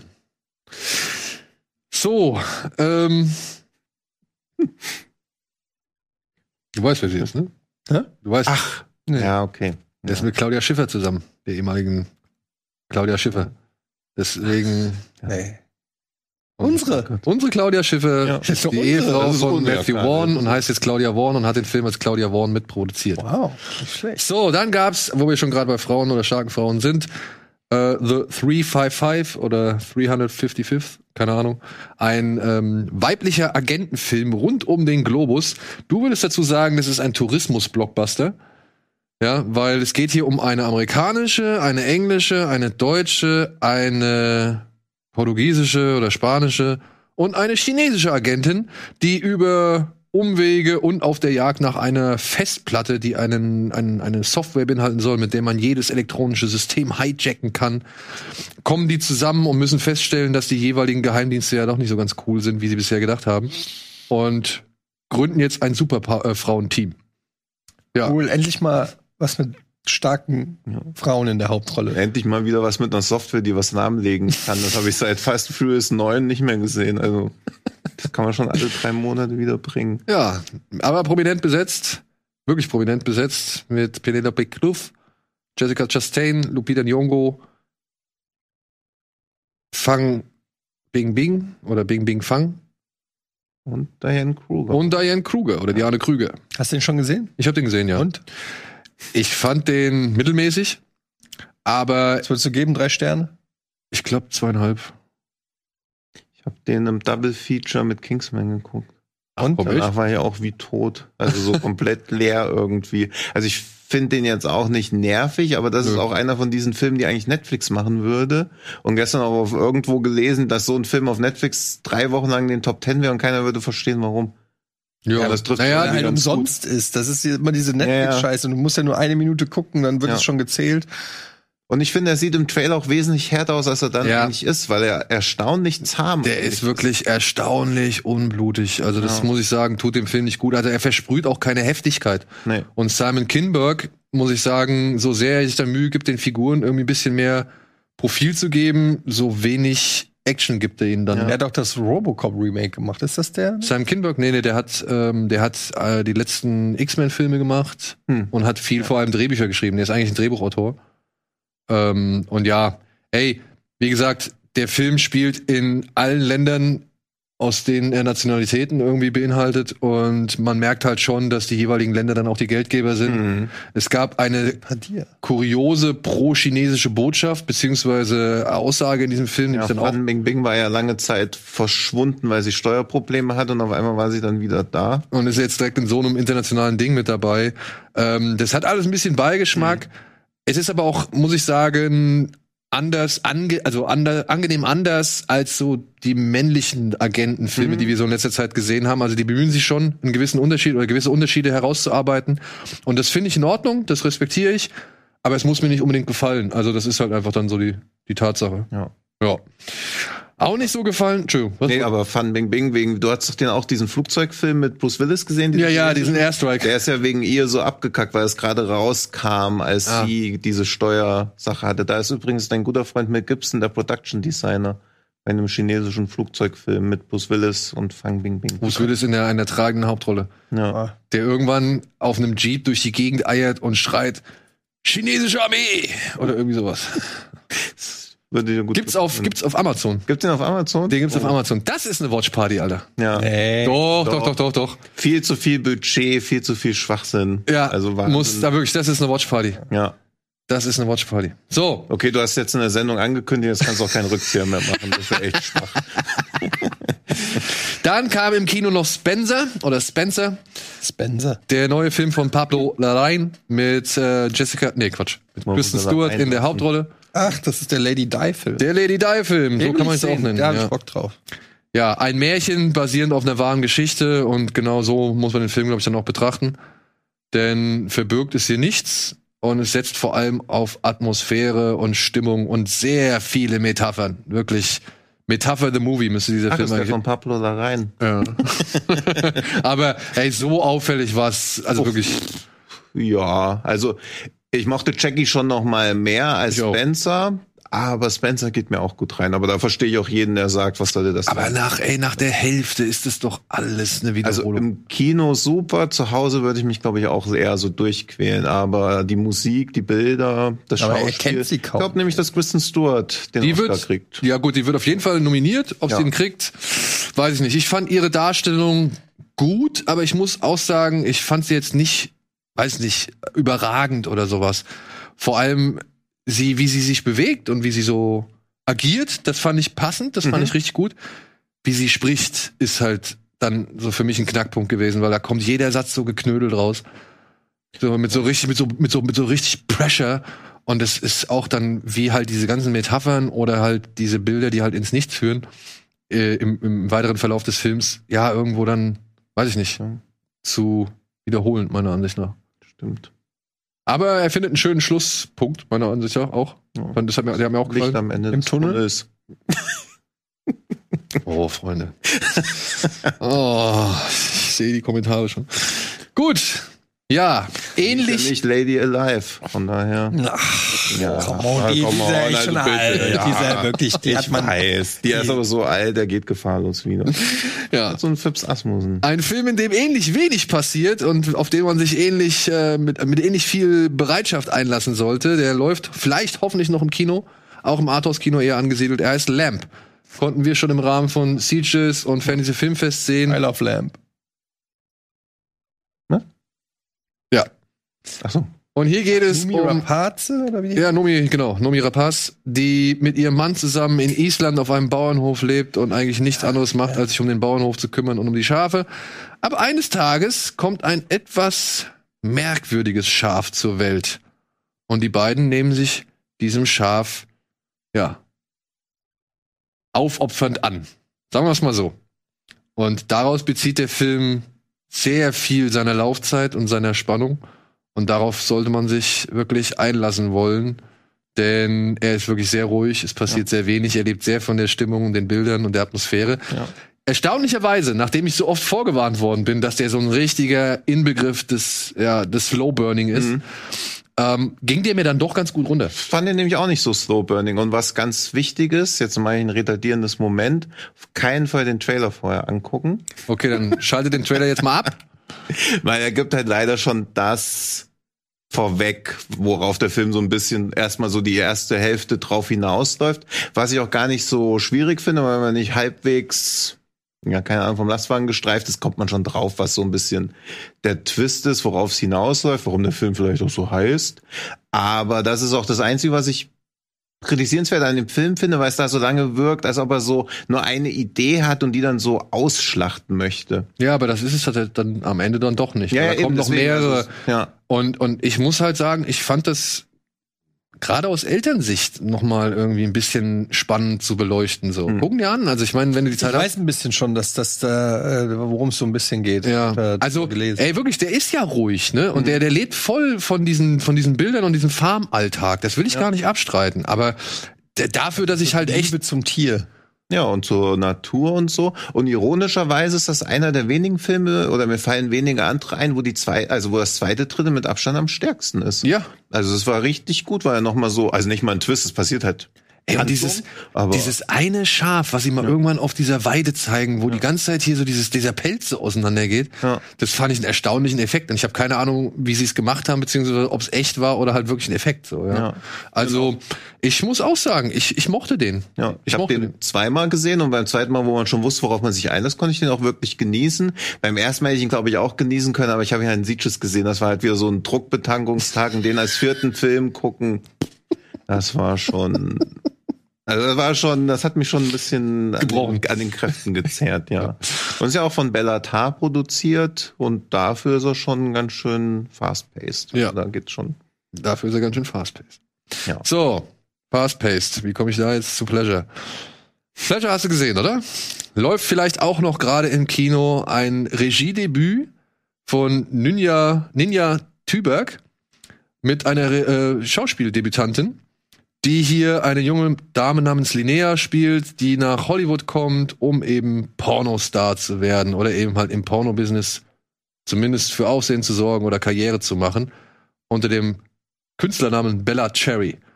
Und ja, wir begleiten sie auf ihrem Weg durch das Porno-Business, der für bisherige Verhältnisse wirklich mit das ehrlichste ist und auch das mit das offensivste ist, was man bislang, sag ich mal, aus dieser Branche gesehen hat, ohne ein Porno gesehen zu haben. Ne? Mhm. Also es gibt natürlich schon Filme, die auch expliziten Sex zeigen, die halt dann auch irgendwie nicht unbedingt als Pornofilm gelabelt werden, beziehungsweise die dann auch im Arthouse-Kino zu verorten sind. Aber dieser Film, wie gesagt, ist vom Einblick schon etwas Spezielles. Er ist erzählerisch vielleicht nicht unbedingt der glücklichste, aber sowohl die Darstellerin, die Frau Kappel, die das äh, hier verkörpert, als auch alle echten Darsteller, also sind alles echte Pornomenschen oder Menschen aus der Pornoindustrie, die ansonsten neben ihr da auftauchen. Das sind schon Szenen, die, weiß ich nicht, bedrücken, beeindrucken und verstören und weiß ich nicht, aber auch irgendwie angenehm ehrlich und angenehm hoffnungsvoll zum Teil wirken. Ja. Du hast ihn auch gesehen, oder? Ich habe ihn gesehen. Hattet ihr nicht in eurem Podcast eine Erotikdarstellerin? Wir hatten eine? Pornodarstellerin, ich angehört. Die Ja, sehr gut. Und die war ja, äh, die ja nicht so viel äh, positiv. Also sie fand den, glaube ich, insgesamt auch interessant und so, aber hat gemeint, da ist schon vieles übertrieben dargestellt und nicht so einseitig in echt und hat also po sich positiver, glaube ich, über die Branche geäußert, als sie, als sie hier im Film Ja. äh, wegkommt, ne? Also ich fand auch, dass sie schon, also sie hat ja den realistischsten Einblick von uns allen, mutmaßlich. Ich weiß nicht, was sie in eurer Freizeit macht. Aber ich glaube schon, dass sie den realistischsten Einblick hatte. Und Deshalb würde ich es bezweifeln erstmal. Aber okay. Aber ich fand auch, dass sie schon eher einen positiveren Blick drauf hat, weil sie oft auch so von dieser Selbstbestimmtheit der Darstellerin gesprochen hat, dass man sich ja aussuchen kann, was man macht, was theoretisch stimmt, aber nicht, wenn du das Geld brauchst, nicht, wenn du unterlegen bist. Und das zeigt der Film ja dann auch. Also ihr geht's, glaube ich, auch gar nicht so sehr ums Geld bei Pleasure. Das fand ich halt so ein bisschen als einzigen wirklichen Kritikpunkt am Film, dass diese wirtschaftliche Seite halt überhaupt nicht beleuchtet wird. Es wird einfach gesagt, ja, hier kriegst du irgendwie 800 Dollar dafür, 2000 dafür, aber gleichzeitig arbeitest du ja nicht 30 Tage, sondern vielleicht auch nur ein, zweimal im Monat. Also das Porno-Business trotz allem eher ein prekäres Business für die meisten, 99 Prozent, wahrscheinlich 99,9 Prozent der Darsteller ist. Das wurde halt irgendwie nicht beleuchtet. Das fand ich ein bisschen schade. ja und auch Und ja, sag ich mal, ne, von der Klasse unter Ja. Bella Cherry so, ne? Und dann halt auch für People of Color zum Ja. Beispiel, dass da halt schon auch andere Bedingungen, das habe ich auch mehrfach mal gelesen, dass das so ein bisschen bedauerlich ist, dass der Film halt nicht nochmal da irgendwie vielleicht ein paar Einblicke liefert, wie das, äh, dass da auch gewisse Unterschiede und Hierarchien bestehen. Aber auf der anderen Seite muss man halt sagen, ne, der kann halt, glaube ich, auch nicht alles in diesem Film, also sie kann halt nicht alles in diesem Film abbilden so. Und für diesen Streifzug, sage ich jetzt mal, den sie abgebildet hat, fand ich das schon faszinierend wie herausfordernd so. Also ich mochte, ich mochte den. Also ich, ich mag ma- den. fand inszen inszenatorisch war der echt gut, so, ne? Das hatte schon fast was Dokumentarisches. Mhm. Ähm, aber irgendwie am Ende des Tages habe ich dann so gedacht, so, naja, das ist jetzt auch nicht so weit von Showgirls weg, ehrlich gesagt. Also, das ist wie so eine explizite moderne Variante. Also, aber so rein storytechnisch, das äh, dumme Naivchen kommt nach Amerika und gerät in den, äh, ja, in die fiesen Behauptungskampf Pornoindustrie. Ähm, ich, es wirkte dann doch auch so ein bisschen einseitig, weil also ähm, es ist ja am Ende des Tages ja doch freiwillig. Ne? Also du wirst ja nicht gezwungen, Pornodarstellerin zu werden. Und die gehen da ja schon auch alle äh, oder nicht alle, ich weiß nicht, gibt sicherlich auch andere Geschichten, aber so in der Regel äh, gehen die ja da schon auch hin, weil die da richtig Bock drauf haben auch und auch ich, ich also ich habe halt so meine Schwierigkeiten äh, irgendwie dann zu glauben, dass die da hingehen und dann sich aber schwer äh, schlecht behandelt fühlen, weil weil sie halt irgendwelche roughen Sexszenen drehen. Ähm, also du weißt ja, worauf du dich einlässt. Das kann mir keiner erzählen, dass, also, wenn du ins Gesicht spucken und Ohrfeigen und weiß ich nicht, generell ablehnst und dich das erniedrigt, dann wirst du halt auch nicht roughe Pornodarstellerin, würde ich jetzt mal sagen. Äh, ne, du gehst ja auch nicht mit einer Allergie, Hundeallergie ins Tier, äh, weiß ich nicht, ich weiß auch nicht. Du gehst aber auch als naiver Soldat nach Vietnam, wie ein Platoon und denkst dann, ach scheiße, ich habe mir das ein bisschen anders Waren andere. Zeiten, ne? Also weiß ich nicht. Äh, klar gibt es das sicherlich, dass es dann irgendwo diese Naiven gibt, die gedacht haben, oh, das habe ich nicht gewusst, dass es so so hier abgeht. Aber ich aber weiß nicht, wie repräsentativ das einfach für die gesamte Branche einfach ist. Naja, du hast ja, also wenn du unseren Podcast gehört hast und dann hast du ja Maria auch gehört, die gesagt hat, naja, sobald sie da, also als sie einmal da bei dieser Bullenpeitschen-Aktion, als das einmal zu heftig war, ist sie weg. So. Ja. Ja, aber das bedeutet, also da impliziert sie auch, dass du jederzeit die Möglichkeit hast zu gehen. Und in Pleasure ist ja auch eine Szene zu sehen, wo die Frau definitiv keine Möglichkeit hat zu gehen. Und da fand ich ihre Argumentation erstmal dann halt einfach gehen soll irgendwie schwierig, weil das war ja gerade der Knackpunkt, dass sie da nicht gehen konnte. Und ich finde auch, also wird auch ihre Naivität gezeigt, aber ich finde auch irgendwie schön, dass der Film das gut schafft, sie trotzdem als clever auch darzustellen. Und irgendwie wirkt es halt teilweise so, als ob sie sich einfach selbst überschätzt. Und das finde ich interessant zu sehen, wie der Film das so zeigt, wie sie dann denkt, ach cool, ich habe in diesem ganzen roughen Porno-Zeug meine Nische gefunden, wo auch unklar bleibt, ob sie das wirklich mag oder ob sie einfach denkt, das stehe ich schon irgendwie durch und dann merkt sie, ach shit, irgendwie wächst mir das doch hier alles über den Kopf. Also das finde ich interessant zu sehen, plus diese ganzen Manipulationstechniken, die ja den ganzen Film über da sind. Am Anfang ist ja dieser eine Regisseur, wo man denkt, das ist ein cooler Typ, der erklärt dir alles und sagt, du musst das auch gar nicht machen. Aber er hat natürlich auch doof, wenn du es nicht machst, weil wir haben ja auch Set schon aufgebaut. Aber so ganz nett und dann denkt man so, eigentlich will er ja auch nur, dass er funktioniert. sein Ziel bekommt, aber ist nett. Naja, ich habe das ein bisschen anders, weil ich habe das halt einfach als sehr professionell und schon emotional komplett ähm, detached, äh, de- also komplett, also die die die spüren gar nichts mehr. Ne? Für die ist das einfach nur noch Business. Business und so, so Massenarbeit. Nur für die Darsteller oder in dem Fall die Darstellerin ist es halt schon extre eine extreme Situation. Und ähm, die, ich glaube, irgendwie der Schutz der Pornoindustrie, vor, also vor sich selber ist so ein bisschen, dass sie sagen, ist ja nur Business, ist ja nur, ist ja nur ein Film, ist ja nicht echt. So, und das kommt ja auch immer drin vor, dass da irgendwelche Hardcore-Szenen gedreht werden mit Würgen, Spucken, Schlagen, was weiß ich. Und dann ist aber immer so Cut. Und dann so, ey, ist alles okay bei dir? Soll ich einen Kaffee holen? Irgendwie so. Äh, ne, es wird ja immer so dieser Buddy Ogün-mäßige Break findet da ja dann so statt, der einen auch immer so ein bisschen dann äh, zeigen soll, ey Leute, ist alles nur Show, ist alles nur Business und so. Ähm, ich finde, das hat das schon fast ein bisschen verharmlost, ehrlich gesagt. Also, dass, dass, dass das so gezeigt wurde. Naja, es gibt solche und solche. Also das so habe ich es halt aufgenommen. Ja, aber ich ne? fand das, auch, also so eine Verharmlosung hast du ja zwangsläufig bei fast allem, was zeigen will, wie was in echt ist, weil wir natürlich auch keine 30 Minuten Drehszene gesehen haben. Also wirklich mal das so durchstehen, genau wie jeder Kriegsfilm ja zwangsläufig auch scheitern muss, weil du halt immer nur eine Schilderung siehst, aber die Frage ist ja immer, wie ehrbar oder wie nah dran an dem, was die Realität ist, scheitert sowas. Und ich finde auch, dass Pleasure scheitern muss als Film, aber die Frage ist ja, wie acht, achtbar das einfach ist oder so, oder wie sehr man denkt, okay, ich finde auch schon, das ist verharmlosen oder es lässt wichtige Aspekte weg, aber trotzdem hat man halt diesen Einblick bekommen und dadurch, dass er sich auf so einen individuellen Lebensweg fokussiert, scheitert er auch denkbar wenig dabei Genau. eigentlich. Ja. Und wie gesagt, die Dame, die den Film inszeniert hat, war früher wirklich äh, Gegnerin. Also die war Anti-Porno-Aktivistin, ja, die halt wirklich jahrelang gegen die Industrie vorgegangen ist und hat halt gemerkt, okay, es geht so nicht.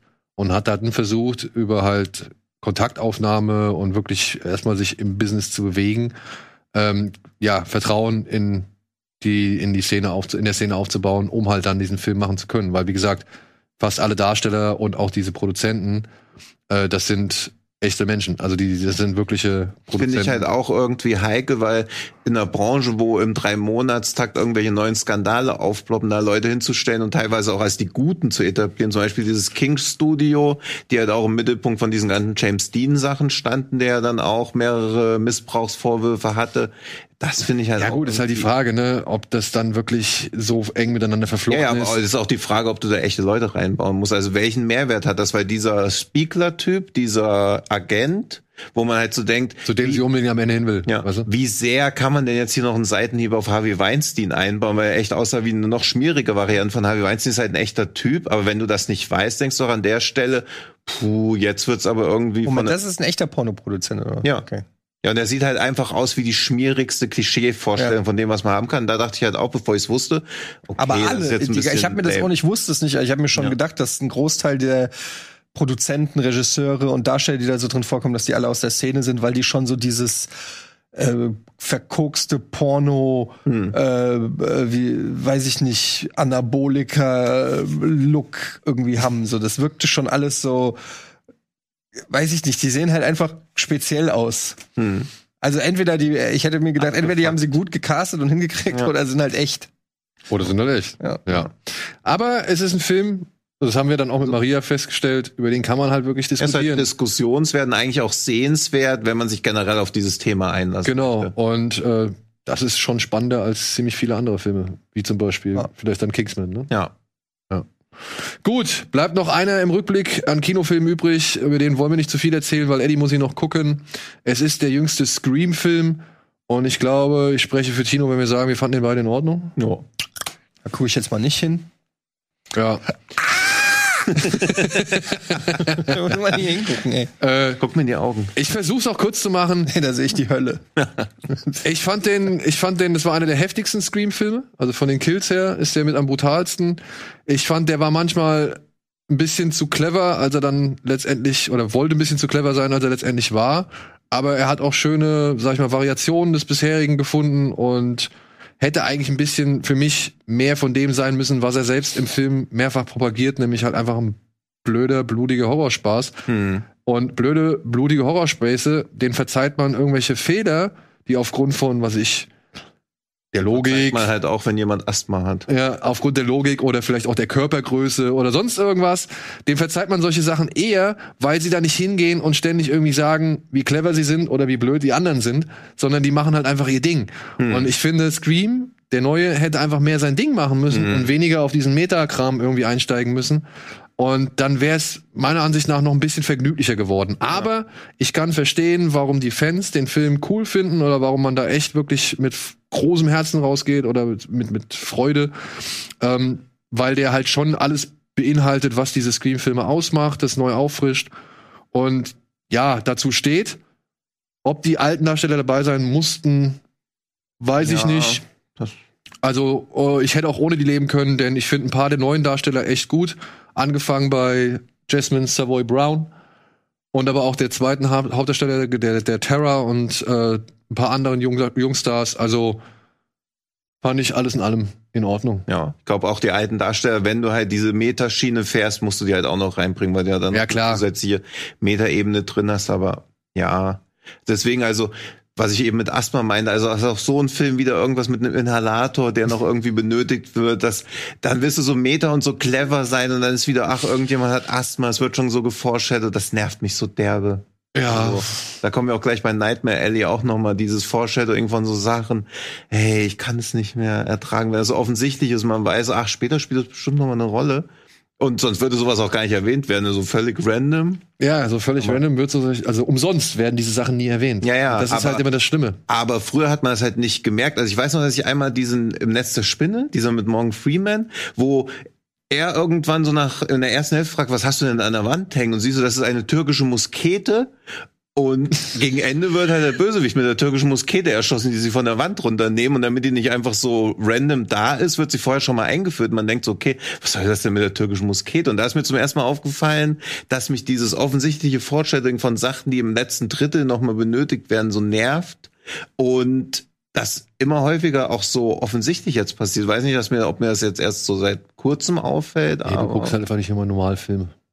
das kann natürlich sein. Ja, ich glaube. Daran wird es auch unter anderem scheitern. Möglich. Also, solange ich nicht aus Versehen Holzalkohol trinke. um mal was zu foreshadowen. So, dann haben wir noch ein paar Streaming-Filme gehabt. Ja, ja, ja. Auch noch. Ja, da hatten wir unter anderem, oder ist jetzt momentan alles verfügbar, The Tragedy of Macbeth, der neue Film von nur Joel. Nur. Joel, ne? Oder ist es Nur, ja, Nee, nee, nur Joel. nur Joel Cohn mit Denzel Washington und Francis McDermott in den Hauptrollen, die Mr. und Lady Macbeth spielen. Und ja, sie erzählt halt ganz strikt und streng das, das klassische Shakespeare-Stück nach. Er lässt ein paar Sachen aus, um irgendwie auf Zeit zu kommen. Und das Ganze ist sehr spärlich ausgestattet in Schwarz-Weiß und in 4 zu 3. Und trotzdem fand ich es irgendwie faszinierend. Ich habe es mir gerne angeguckt. Also äh, von den letzten, Mac also von den vier insgesamt Macbeth-Adaptionen, die ich kenne, fand ich die eigentlich echt brauchbar. Das ist halt auch eigentlich das einzige Problem des Films, dass man halt schon mehrere Macbeth-Adaptionen kennt und hier auch erzählerisch nichts anderes gemacht wird. Es ist halt visuell super. Also unglaublich geil. Ich habe den ja am IMAX gesehen. Das Oh, war echt? halt der Ja. Wahnsinn, ja. Also ich habe trotzdem natürlich 95 Prozent nur auf die Untertitel geguckt und auch, dass Denzel Washington mitspielt, das nach 25 Minuten gemerkt, weil ich Untertitel gelesen habe. Also es ist halt wirklich. Ah. Du hast ihn auch mit Untertiteln geguckt, oder? Ich habe den auch mit Untertiteln geguckt, ja, ja. Aber ich habe dann irgendwann aufgehört, auf die Untertitel zu gucken, weil dieses Deutsch, was in den Untertiteln oder in den, Ja, ja ich habe auf diese Englisch Übersetzung. gesehen. Das war noch mal eine andere Hausnummer. Ja, ich habe den auf Englisch mit deutschen mit, Untertiteln. Englisch mit englischen Untertiteln gesehen. Ach so, okay, ja, weil ich fand nämlich halt die deutschen Untertitel, die waren noch schwieriger zu verstehen als das Englisch. Das. Ich habe angefangen, den zu gucken, auch Englisch mit englischen Untertiteln. Und zwar genauso, ich konnte. Der ist ja so visuell äh, interessant und ich musste mich entweder entscheiden, entweder Ja. ich verstehe, worüber die reden oder, Oder was die mir sagen, oder ich guck, oder ich guck mir die Bilder an. Ähm, da ich jetzt auch äh, zugegeben, man hätte es vielleicht von mir nicht gedacht, aber nicht so bewandt bin in Macbeth und Shakespeare. Ähm, ja, ist jetzt nicht so, dass ich das schon Auto äh, alles so im Kopf hatte und mitzitieren konnte. Aber ähm, ich habe es noch nicht weiter geguckt. Ich fand es schon atmosphärisch und was die visuelle Umsetzung angeht, fand ich schon ziemlich nice. Aber ist natürlich schon auch jetzt nicht so leicht zugänglich. Ja. Ja, ja, also ich frage mich auch, für wen das gemacht ist.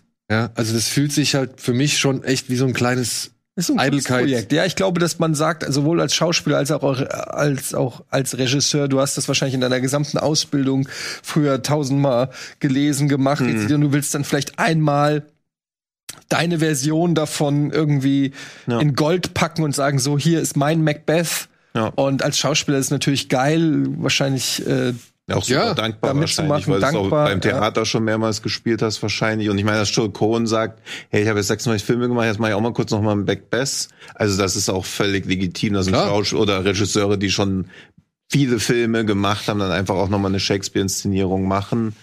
Aber ja, eigentlich nichts. Aber es wirkt schon sehr wie ein Eitelkeitsprojekt, aber im besten Sinne. Ja, klar, dir die im besten Bilder Sinne. an. Ja. Also, und die spielen ja auch toll und dann besonders erwähnen sollte man nochmal Catherine Hunter, Ja. die hier die drei Hexen verkörpert. Ey, das ist oh, wirklich das ist krass, die sich so mit ihrem Körper Ja. verformt. äh, ey, das ist wirklich unglaublich, was die Frau da macht. Äh, also, die ist, allein die sollte man schon mal gesehen haben. Und die Stimme, wo ich auch nicht weiß, also ob sie selber Ja, ja. oder irgendwas mit Computer noch. Ja. Mich, mich hätte, Entschuldigung, teilweise auch so ein bisschen an Sin City erinnert. ja, ist okay. so, so irgendwie hatte der so, naja gut, hauptsächlich weil er schwarz-weiß Der ist. einzige Anti-Schwarz-Weiß-Film, den du kennst, gell? Ja, aber so schwarz-weiß, äh, ich meine, Hitchcock-Filme sind auch in schwarz-weiß, aber der wirkt ja schon irgendwie schwarz-weiß Ja, und trotzdem ist- unglaublich äh, crispy. Ich weiß nicht, wie man es beschreibt. Ja, ist das vielleicht auch eher, Präsent. Präsent. Nennen wir es eher monochrom oder? Ja, so? ich weiß monochrom. nicht. Also so, war auch wie die, also Mad Max in Schwarz-Weiß ist ja auch nicht Schwarz-Weiß, also es ist ja auch, oder Welcher der Mad Nebel. Max ist denn in schwarz-weiß? Fury Fury Road. Wo ist der denn schwarz-weiß? Hast du nur die kolorierte Fassung gesehen? Bitte. Nee, es gibt auf Blu-ray, also es Du gibt den nennst dich noch Fan. als. Gibt es eine schwarz-weiß-Variante? Echt? Das ist auch die präferierte Fassung von Miller, oder? Ja. Ja. For real? Ja, ja. Also jetzt, nein, nein, warum, warum gibst du denn gerade so? weil er nicht glauben kann, dass du Schwarz-Weiß nicht für Farbe überlegen hältst. Nein, es wirkt, also, es ist wirklich jetzt komplett ernst, dass das die von George Miller präferierte Fassung ist. Andererseits hat er aber auch ein Schweinchen namens Babe gemacht, so dass er vielleicht von Filmen machen gar nicht so viel Der ist ganz schön hat. hart. Den habe ich versucht, mit meinen Nee, Kids, Kids zu gucken und erstmal am Anfang die gesamte Familie von Babe zum Schlachter geschickt. Da war dann erstmal, okay, wir gucken was anderes. Ja, siehst du. Ja. Mecker du noch mal bei Paddington. Aber mein Sohn kam auch neulich nach Hause und hat gemeint, Papa, was heißt eigentlich Hurensohn? Hast du dann auf ihn gezeigt? Hm? Was? Ne, was erklärt man dann? Ja, das weiß ich auch nicht. Ja, sorry, aber es war halt, hat sich. Wow. Das, weil das halt auch alles hier live ist. nee, aber ich weiß auch nicht, was, aber was macht man denn da wirklich? Also, wie Ja, okay, ich, ich habe dann erstaunlich ehrlich erklärt, was es ist. Nee. Und dann habe ich gedacht, weiß gar nicht, ob das so äh, altersgerecht ist. Also, also das ist ja der Sohn von einer Frau, äh, die als Hure arbeitet. Und was ist das? Ja, die, die schläft mit Menschen für Geld. So habe ich es erklärt. Und dann habe ich aber gedacht, das ist, vielleicht hätte ich einfach sagen sollen, ich weiß es nicht. vielleicht wäre das die schlauere Variante gewesen. Wahrscheinlich. Also zumindest die Vielleicht. bequemere. Oder das erkläre ich dir, wenn du älter bist. Ja. Aber das Problem ist ja, die, Ja. dann kriegt, kriegt das von jemand anderem erklärt oder so. Und dann habe ich gedacht, Machst es mal. erkläre ich es lieber. Naja. Ja. Oder mein Vater konnte es mir auch nicht erklären und dann fragt er die Lehrerin oder so. Also wird ja. Die Also da ist natürlich der nächste Podcast von dir wieder mit Material versorgt, aber So, was haben wir noch? The Dry, Lügen der Vergangenheit. Den hattest du gesehen, ne? Über einen Polizist, Ja. der zurückkommt in Ja, seine Eric Heimatstadt, ja, weil genau. der beste Kumpel begraben wird und er versucht jetzt sowohl den, den Tod des Kumpels als auch noch einen sehr lange zurückliegenden Tod irgendwie zu klären oder so, ne? Genau, der hat immer so Rückblenden, ähm, er kommt zurück. Es ist eigentlich so ein klassischer Who Done It, so es könnte auch so eine HBO-Miniserie sein, ähm, so ein typischer Who Done It Thriller. Eric Boehner kommt zurück in sein altes Nest, ähm, wo er aber auch nicht mit Freude empfangen wird und alle sind so schon so ein bisschen anti und dann gibt's immer so Rückblenden, wo er als Jugendlicher noch mit einem Kumpel und ein oder zwei Mädels dann irgendwie im Wald äh, Party machen und dann ähm, am nächsten Tag wird die eine tot aufgefunden. Und es äh, nie so richtig geklärt worden, was da eigentlich vor sich gegangen ist. Und dann spielt er so auf zwei Ebenen. Einerseits ähm, die aktuelle Zeitebene und dann eben erfährt man immer so in Flashbacks, was so alles in der Vergangenheit passiert ist. Und am Ende führt das natürlich in einer gewissen Weise auch zusammen. Ist, ähm, wie der Name schon sagt, auch schon recht trocken. Also ist echt äh, jetzt kein, also ist jetzt nicht passiert nicht viel, ehrlich gesagt. Es ist eher so, Eric Boehner spricht mit lauter Menschen. Ab und zu gibt's halt diese Flashbacks, die so ein bisschen was zeigen. Aber ist halt spannend und man äh, kommt auch bis zum Schluss. Also man ist am Schluss gibt's einen kleinen Twist und so und ähm, man kommt am Schluss. Deshalb lachst du? nee, man kommt zum Schluss irgendwie, als ob es inzwischen schon bemerkenswert wäre, dass man den Film überhaupt noch fertig guckt. Naja, zum Schluss wird's halt schon auch, äh, gibt's eine, eine, eine Auflösung und ist eigentlich ganz befriedigend dann alles äh, geklärt. Ich mag ja so kleine ähm, Vorstadt-Thriller, irgendwie sowas. Ähm, aber ist jetzt nicht spektakulär, aber kann man mal machen. Und das finde ich so ein ganz guter, wenn man so Bock auf so Krimis hat. So kann ich man ja, machen. wollte auch reingucken, um mich in meinem Vorurteil bestätigen zu lassen, dass es nur so Content ist, aber dann war es doch leider ein Film und dann habe ich ihn nicht fertig gucken können. Aber ich fand die erste drei, vier Stunden, ich fand das gut. Also ich mag auch diesen Ort, wie der so irgendwie vom Wahnsinn besessen ist, ohne dass es jetzt so wirklich Mystery Thriller wird, aber wie kaputt die alle sind irgendwie oder wie verzweifelt. Also ich, das Setting mochte ich super. Er mochte ich sehr gern von Das ist halt so auch so eine latent melancholische Ja, Grundstimmung die ganze nee, Zeit. also den fand ich erstaunlich gut, den will ich auch auf jeden Fall noch fertig gucken. Ja. Ich habe mir gestern noch die Tender Bar angeguckt. Das ist äh, ein Prime-Exclusive-Film von George Clooney. Nach Midnight Sky für Netflix ist er jetzt zu Amazon gegangen und äh, macht was völlig anderes als ein Weltraum-Melodrama. Hier geht es um einen, ja, um einen wahren Charakter, der seine Jugend beschreibt. Ein Schriftsteller namens J.R. Mödinger oder so, oder Möhlinger. Genau, J.R. Ewing. Ja, und der wächst halt, äh, oder die Geschichte beginnt damit, dass er zusammen mit seiner Mutter zurück ins familiäre oder ins Haus des Vaters zurückkehrt, der immer wieder die ganzen Familienmitglieder bei sich aufnehmen muss, weil sie es alle irgendwie nicht schaffen, aufgrund von, weiß ich, Wirtschaftskrise, sie kriegen es nicht gebacken, Job verloren und so weiter und so fort. Der Einzige, der so halbwegs stabil bleibt, ist der Onkel des JRs, das ist Ben Affleck, der hat eine Bar, genannte Dickens, und dort hält sich der kleine Junge öfter auf. Und ja, Ben Affleck, der Onkel, gibt ihm halt so alles Mögliche an Lebensweisheiten und Büchern und so mit auf den Weg, die der Vater halt nicht ihm mit auf mitgegeben hat, weil der Vater ist ein Radio-DJ, der halt permanent irgendwie abhaut und irgendwie, ja, die Familie verlässt und Alkoholiker ist und einfach nicht an seinem Leben teilhaben, äh, teilnimmt, so. Das ist ein Feel-Good-Movie. Das kann, ja, doch, das ist schon gut, Mumie, ja. Äh, Ja, also aber mit so Filmen kann man mich jagen. Warum? Dieses warm und memorable. Ja, da sitzt dieser Junge da in dieser Bar und alles ist so ganz toll. Und dann gibt's Lebensweisheiten. Also ich verstehe bei George Clooney null, wie der sich seine Regieprojekte aussucht. Das ist ein richtiger 0815-Film. J.R. Muringer heißt er, oder Moringer heißt er. Der junge Mann, dessen Leben hier nachgezeichnet wird. Und das Ding ist halt, das ist wieder so ein George Clooney-Film wie schon Suburbicon. Der weiß nicht so ganz, wo er, also was er eigentlich, worauf er seinen Schwerpunkt legen will, weil es gibt zum einen eine Frau, die halt immer wieder ins Leben dieses JRs zurückkehrt, und zum anderen gibt's halt diesen Vater. Und irgendwie, ja, fühlt sich das am Ende nach ein bisschen zu wenig von allem an. Hm. Ja. Obwohl, ich, ich mag Ty Sheridan, was er da macht, das ist in Ordnung, aber der hat auch nicht wirklich viel zu tun. Ich mag Ben Affleck in der Rolle tatsächlich, der, der ist so ein bisschen Highlight des ganzen Films. Und wie der inszeniert worden ist, ist halt echt unauffällig und, und, und unscheinbar und, und in Ordnung. Also es generiert eigentlich einen ganz guten Fluss. Es springt halt wild hin und her. Und man ist sich nie so ganz klar, ist das Problem eigentlich, dass er jetzt irgendwie keine Beziehung findet oder dass er halt zu seinem Vater Ja, die Beziehung nicht absch Was ist das Problem? Genau, Also- dass er dass er diese Beziehung zu seinem Vater nicht richtig abschließt so.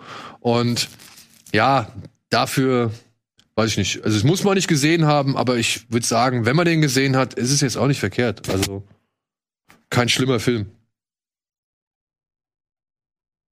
Und sehr braun und beige Gut für eine Watchparty. und Sepia. Ja. Mit eurer Watchparty, ey. so, aber den hier kannst du für eine Watchparty nehmen. Bloody Hell. Ein kleiner, ja, wie soll man sagen, äh, Fun-Horrorfilm über einen jungen Mann, der nach acht Jahren aus dem Knast kommt, sich denkt, ach, scheiß auf Amerika, ich hau ab, setzt sich in den ersten Flieger nach Finnland und wird direkt am Flughafen von der Kannibalenfamilie gecasht und in deren Keller gesperrt. Man kennt's. Man kennt's. Wie es halt so ist, wenn du nach Den besten. Die finnischen Kannibalenfamilien, meine Fresse. Ey. Und äh, der Film handelt jetzt halt davon, wie er versucht, aus dem Keller der Kannibalenfamilie zu kommen. Ja, Du hattest mich bei, wird von der Kannibalenfamilie gefangen genommen. Ja, kann man machen.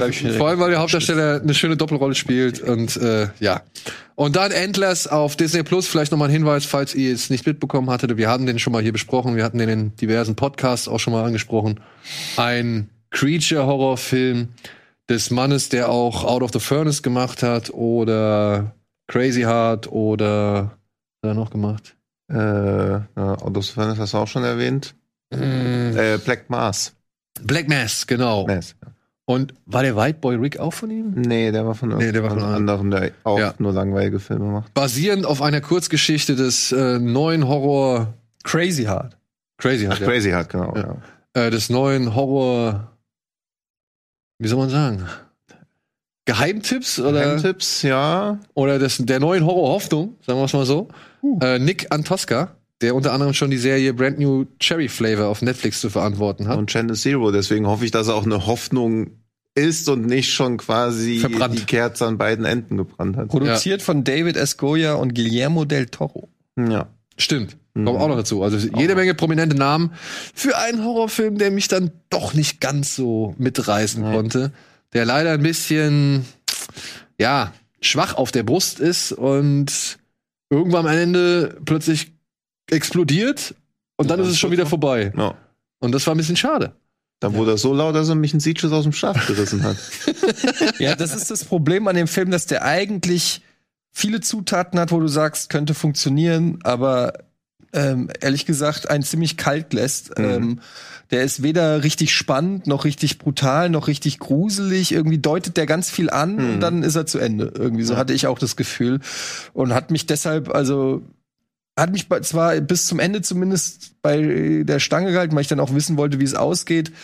Aber am Ende war so, ja, das war's jetzt oder was? Also ähm, da hatte ich irgendwie Da war mehr Potenzial. Der verliert dann auch irgendwie, also viel Zeit, in der einfach nichts wirklich passiert. Ähm, Hier vor allem Dinge angedeutet werden, die dann später gar nicht mehr so richtig ausgespielt werden. Ja, und dann hat er halt so am Ende so diesen einen schockierenden Twist, auf den ich jetzt nicht eingehen will, so diesen einen Moment, wo du sagst, okay, das ist heftig, Mhm. aber irgendwie ist man da emotional weder mit Opfer noch mit Täter so richtig äh, verknüpft, dass es einen auch nicht so mitnimmt. Also, ähm, weil die Frau, um die sich da dreht, gespielt von Carrie Russell, ähm, die die Lehrerin ist von den zwei äh, Jungs. Also man Mhm. muss dazu sagen, es geht um ja, in der ersten Szene im Prinzip verschwindet ein Vater mit seinem Sohn in irgendeinem Minenwerk am Arsch der Welt, hören irgendwelche Geräusche, Taschenlampen flackern, ah, dann ist erstmal Ebbe und dann kriegt man halt im Laufe des Films, das verrät jetzt nicht zu viel raus, dass die irgendwie von irgendwas infiziert sind oder so. Wie viel darf ich verraten? Am besten nichts mehr. Gut. Naja, und, aber und dann geht es halt um die Lehrerin und der hat noch einen Bruder, einen kleinen, und äh, der geht in die Schule und ist komplett verstört, logischerweise, wenn er mit den äh, anderen beiden in einem Haus noch wohnt, die offensichtlich, äh, weiß ich nicht, Katzen mittlerweile verspeisen zum Mittagessen oder so, keine Ahnung. Auf jeden Fall. Und die Lehrerin merkt dann so, Moment, irgendwas ist mit dem Kind, ich guck mal nach, was da so zu Hause vorgeht, merkt, okay, zu Hause ist auf jeden Fall nicht alles im, im Reinen. Aber auch noch nicht so schlimm, dass ich mal das Jugendamt anrufen würde. Aber oder so, ungewohnt, dass jetzt ein Siebenjähriger alleine wohnt, ist es auch nicht. Nee. Und auch aussieht wie diese. Also ich finde ja echt, wenn es eine Peanuts-Verfilmung geben würde, wo dieser schmuddelige Dreckjunge mitspielen Ja. würde, der könnte die Hauptrolle spielen. Der war doch viel zu verschmutzt irgendwie. Also er sah wirklich aus, als ob man sofort das Jugendamt rufen Ja, muss. natürlich. Und, aber das Problem war halt, dass es nur die Lehrerin ist und nicht zum Beispiel die Mutter oder so. Mhm.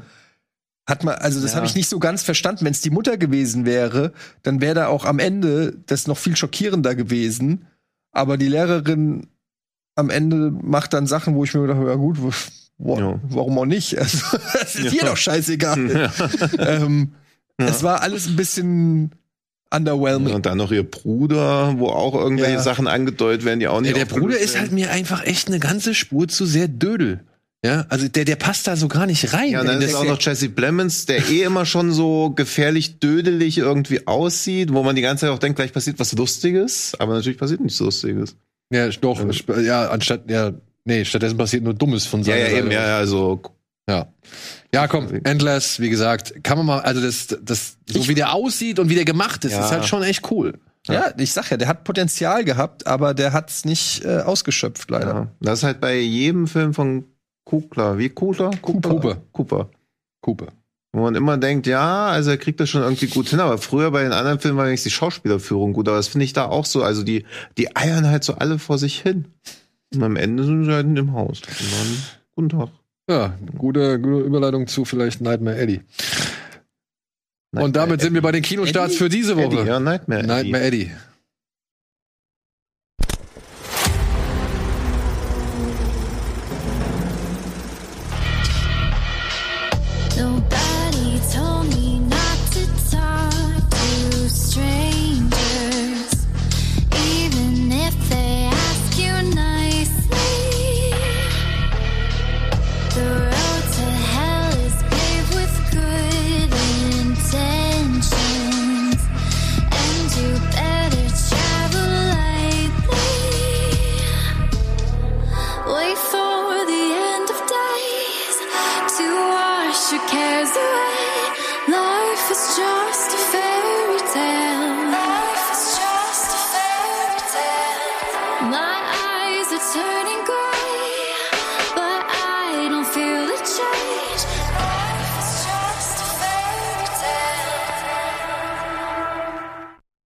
Ja, nicht viel los, aber vielleicht interessiert euch ja etwas mehr die Filme, die wir schon vorher vorgestellt haben. Aber ja, diese Woche rauskommen im Kino. Also diese Woche erscheinen im Kino folgende Filme, unter anderem Sing, die Show deines Lebens. Das ist Sing 2. Das ist Sing 2, der zweite Teil, der eigentlich, eigentlich, ja, doch dieselbe Geschichte erzählt wie der erste. Die müssen halt unter Druck eine Show auf die Beine stellen. Diesmal halt in einem Las Vegas-ähnlichen Szenario für einen riesengroßen Entertainment-Giganten, äh, gesprochen von Wotan Wilke Möhring im Deutsch. Der, cool, dann gehe ich da doch rein. ähm, ja, dieser äh, Moon, der, der Koala-Bär, der überredet seine Truppe halt, dass sie halt in dieser Metropole des, des Entertainments eine Show auf die Beine stellen können und dass sie halt mehr können als nur ihr kleines Provinztheater irgendwie erfreuen. Und deswegen reisen sie in die Stadt, äh, stellen ein Konzept vor und tatsächlich, ja, kriegen sie den Zuschlag und müssen jetzt halt innerhalb kürzester Zeit diese Show auf die Beine stellen und werden halt mit diversen Problemen konfrontiert. Unter anderem will halt die Tochter des, des Entertainment-Moguls will halt mit dabei sein. Und auf der anderen Seite hat halt der Koala-Bär dem Entertainment-Mogul versprochen, einen Rockstar in dem Musical mit unterzubringen, der halt schon seit Ewigkeiten von der Bühne verschwunden ist. So, that's it. Und das ist dann halt die gleiche Chose aus alle 15 Sekunden ein neuer Popsong, lustige, knuffige Figuren, die irgendwie lustige, knuffige Sachen machen und diversen halt groß inszenierten Musical-Nummern, wo halt Leute zwischen irgendwie Planeten rumfliegen und durch die Gegend geschossen werden und jede Menge Albernheiten machen und so weiter und so fort. Bunt, spaßig, knuffig, alles das, was Familienfilme heutzutage so beinhalten müssen. Ich fand es nur ein bisschen schade, und das muss ich hier mal an dieser Stelle vielleicht auch nochmal erwähnen. Der Trailer zu dem Film, den habe ich tatsächlich aufgrund von irgendwie, ich war mit meinen Kindern im Kino oder irgendwie habe mit den Film geguckt und da lief der Trailer, wurde in der Werbung gezeigt oder davor gezeigt oder was weiß ich. Und der Trailer beinhaltet einen entscheidenden Punkt des Films. Also zeigt den fast komplett. Wo ich mir halt gedacht habe, ey, also als Erwachsener ist es halt einfach ätzend, wenn du halt dann Mhm. jetzt das gesehen hast und gehst in diesen Film und du weißt, es wird nichts, aber auch nichts irgendwie auf diesem Weg dahin passieren, weil das wird auf jeden Fall noch gezeigt. Und es war wirklich eine der, ja, ich muss sagen, das war eine der schönsten Momente im Film. Den haben sie im Trailer komplett vorweggenommen. Was schade ist. Hm. Haben wir den Trailer gerade gezeigt? Aber nicht diesen Trailer, nein. Es gibt einen anderen Trailer, der halt wirklich. nein, der, der, der spielt diese Szene fast eins zu eins ab. Und das, das habe ich nicht so ganz verstanden, weil du kannst zwar Szenen nehmen, die du in den Trailer packst und dann halt wirklich mal, um den Film irgendwie atmen zu lassen oder mal einen Eindruck zu gewinnen, was der für eine Stimmung hat, aber dann solltest du nicht irgendwie den entscheidenden Höhepunkt des Films irgendwie nehmen, meiner Ansicht nach. Stimmt. Ja, und dann gibt es ein, ja, wieder so Liebhaberprojekt von Guillermo del Toro. Der hat hier Nightmare Alley nochmal neu verfilmt. Das ist ein Roman oder eine Crime, also eine Verbrechernovelle von William Lindsay Gresham. Äh, der wurde bereits in den 40ern oder 50ern schon mal adaptiert als Schwarz-Weiß. 40, 47. 47 als Schwarz-Weiß-Film und jetzt halt wie gesagt mit sehr vielen prominenten Darstellern nochmal neu von Guillermo del Toro in Szene gesetzt, der das Drehbuch mit einer Filmbloggerin namens Kim Morgan zusammengeschrieben hat. Und das, als ich das gelesen hatte, ähm, ja, ist mir dann halt auch nochmal bewusst geworden, wie sehr das in diesem Film zum Tragen kommt. Denn Das ist doch dein, den du so magst. den ich so mag, Bradley Cooper oder was? Nee, der andere. Hier, wie heißt der? Willem Dafoe? Ja, Ron Perlmann. Ron Perlmann. Ja, Ron Perlmann ist mit dabei. Ron Perlmann. Das ist halt so ein Film, der irgendwie echt in zwei Welten zerfällt. Die eine ist so die Zirkuswelt, die Freak-Welt, so die typische Guillermo del Toro-Welt. Und der zweite Teil des Films ist, spielt dann halt nicht mehr unbedingt im Zirkus, sondern halt eher in der Großstadt, wo dann die femme fatale auftaucht, wo dann die zwielichtigen Operationen und Intrigen und Geschäfte laufen. Und wo halt die Verzweiflung oder wo sich halt Leute immer mehr in die Verzweiflung reinmanövrieren. Und diese Dame, diese Kim Morgan, soll wohl halt eine absolute Liebhaberin und Expertin für Film Noir eben sein. Hm, okay. Und so hast du halt einen Freak-Film Noir. Ja, alles in allem. Der meiner Ansicht nach aber, und da wären wir bei dem, was Tino eben gesagt hat, so erstaunlich wie erschreckend altmodisch inhaltlich Mhm. daherkommt. Ja, also da sind so gewisse Szenen, da weißt du einfach, da musst du auch kein großer Experte sein. Da wird dann was gesagt oder da wird dann was gemacht Ja. und du hast genau in dem Moment das Wissen, okay, darauf läuft's hinaus, ja. das wird später noch mal wichtig sein, das ist irgendwie entscheidend für diesen Film. Ja, und das ist ja auch wirklich so plump, also ja nicht mal ein Spoiler, aber da gibt's eine Szene sinngemäß. Hier ist das gesunde Zeug und hier ist das Gift. Und ich stelle jetzt beides hier so nebeneinander, aber wenn du das Gift trinkst, dann stirbst du. Und pass also gut auf, was du da machst. Ich stelle das hier so beides hin. Und dann eine Dreiviertelstunde später denkt man so, Ach so, das war nicht einfach nur so random Szene, sondern auf einmal ist das, wird das vertauscht. Und das ist aber eigentlich auch schon fast der einzige Kritikpunkt. Also mir ging der besser rein als Shape of Water, den ich aber auch wahrscheinlich schlechter fand als viele. Aber ich fand den, gut, Ich- wirkte eher wie eine Miniserie als wie ein Film, Ja. fand ich, weil es auch ein bisschen so Nummernrevue sind, auch immer ein bisschen, warum passiert jetzt dieses, warum entwickelt sich jetzt so in die Richtung. Also wirkt alles ein bisschen beliebig und auch so hinkonstruiert, aber Das, das ist ja, das ist, glaube ich, da, da haben wir auch ein paar Filme in letzter Zeit gehabt. Hm. Die sind schon relativ lang. Der geht halt auch zweieinhalb Stunden. Mhm. Ich finde, der braucht die nicht unbedingt. Aber bei dem habe ich auch eher das Eindruck, dass dem, den Eindruck, dass dem mehr einfach gut getan hätte. ja. Ja, um halt gewisse Sachen besser zu etablieren, besser Mhm. zu entwickeln, besser zu erzählen und, und, und dann wieder irgendwie auf andere Sachen zu kommen. Und so, wie gesagt, ja, verliert mich dieser Film auch in seiner Mitte echt relativ Ich stark. finde halt auch, dass er eher so eine sechs Stunden HBO-Miniserie, sowas wie Mara of Easttown oder so, das hätte dem deutlich besser zu Gesicht gestanden oder halt einen kompletten Handlungsstrang weglassen, dann auf zwei Stunden runterbringen, aber so wirkt's zu viel und hat dann halt auch wieder so Sachen, wo man wieder denkt, das ist eher wieder für einen Kurzfilm würdig als für einen Langfilm. Ja. Aber dann halt, ne, ey, wirklich tolle Darsteller. Hm. David Strathairn, Tony Collette, Rooney Mara, Bradley Cooper, äh, äh, Kate Blanchett. Also das sind wirklich, äh, das, äh, hier der, der, der Dings ist auch mit dabei, wie heißt der? Lässt er mich wieder ins Richard Jenkins. Ah, ja. Jenkins. Ja. Ron Perlman, Willem Dafoe, also es ist wirklich ist eine Menge an Stars drin und man merkt halt, dass das halt dann auch von der Ausstattung wieder so ein typischer Guillermo del Toro Film ist. Ja, der geht dann irgendwann mal in so eine Geisterbahn rein, um da irgendjemanden rauszuholen, ne? Und das ist alles noch düsterer und glitschiger und pompöser, als es in der normalen Geisterbahn wäre und dadurch auch dann schon wieder schön anzuschauen. Ja. Also ich mochte den, ich mochte den. fand den auch guckbar, machbar, ja. Aber auch finde ich auch wieder so ein Paradebeispiel für Filme, die jetzt häufiger irgendwie rauskommen, auch ein bisschen so Corona irgendwie geschuldet. Aber der Film sieht ja, also se- 60 Millionen soll angeblich gekostet haben. Man denkt sich die ganze Zeit, wie sollte dieser Film jemals Gewinn abwerfen können? Also was für eine Zielgruppe soll der ansprechen? Wer hat Bock auf einen zweieinhalbstündigen Freak-Zirkus-Film In den 40er Jahren. in den 40er Jahren? Also das ist, wo Also ich, ich so, nicht. Ja, siehst du? Aber ich glaube, dir könnte das tatsächlich Ja? auch gefallen. Ne? Das mit finde es- Freaks. Ja, das klingt schon sehr, weiß ich nicht, langweilig.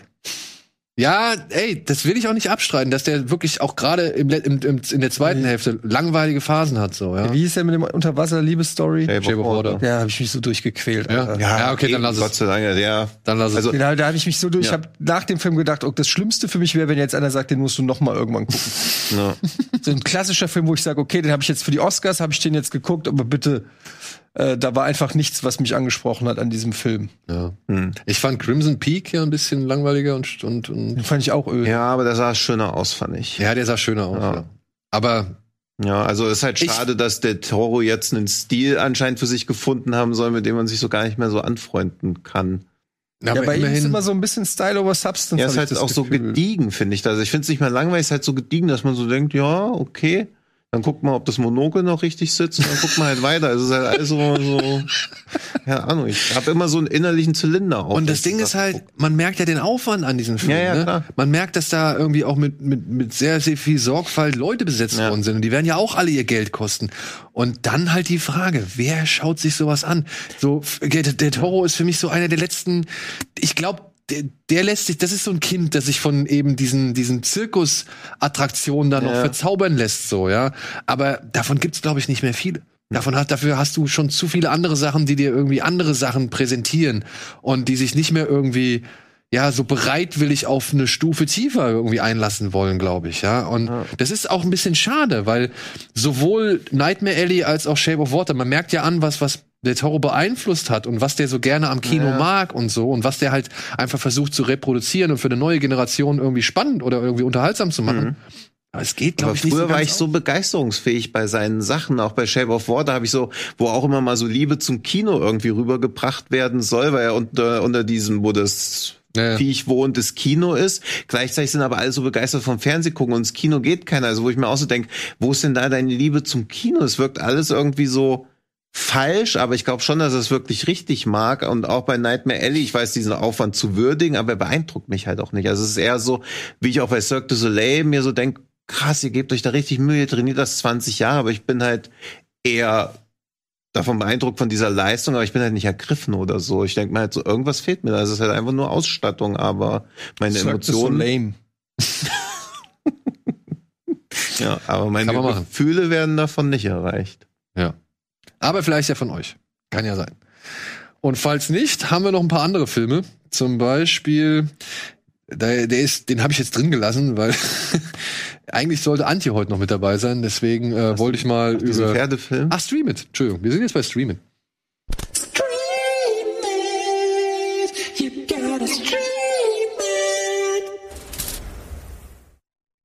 Genau.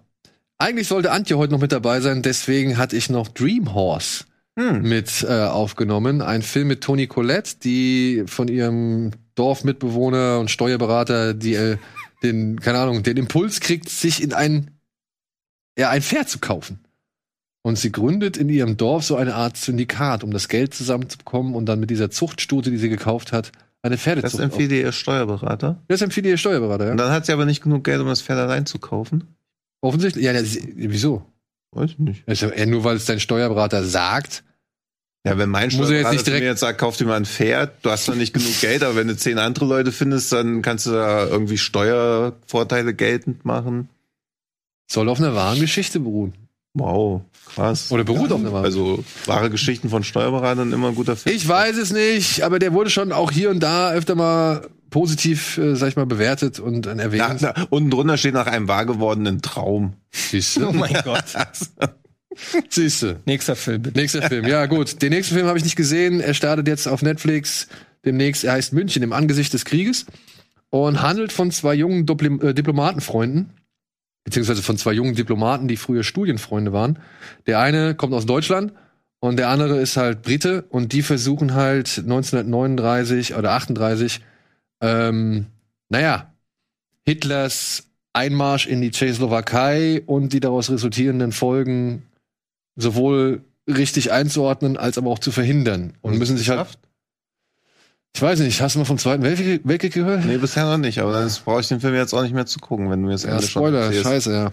Ja, das, also ich habe ihn auch nicht gesehen, das finde ich bei so Filmen immer, so sehr ich das auch zu würdigen weiß, dass da versucht wird, irgendwas nochmal zu verdeutlichen, wovon man wahrscheinlich vorher so als normal interessierter, aber eigentlich nur Geschichtsunterricht in der Schule gehabt habender Mensch nichts weiß, wirkt das wieder nach sowas, wo ich mir lieber eine Doku drüber angucken würde.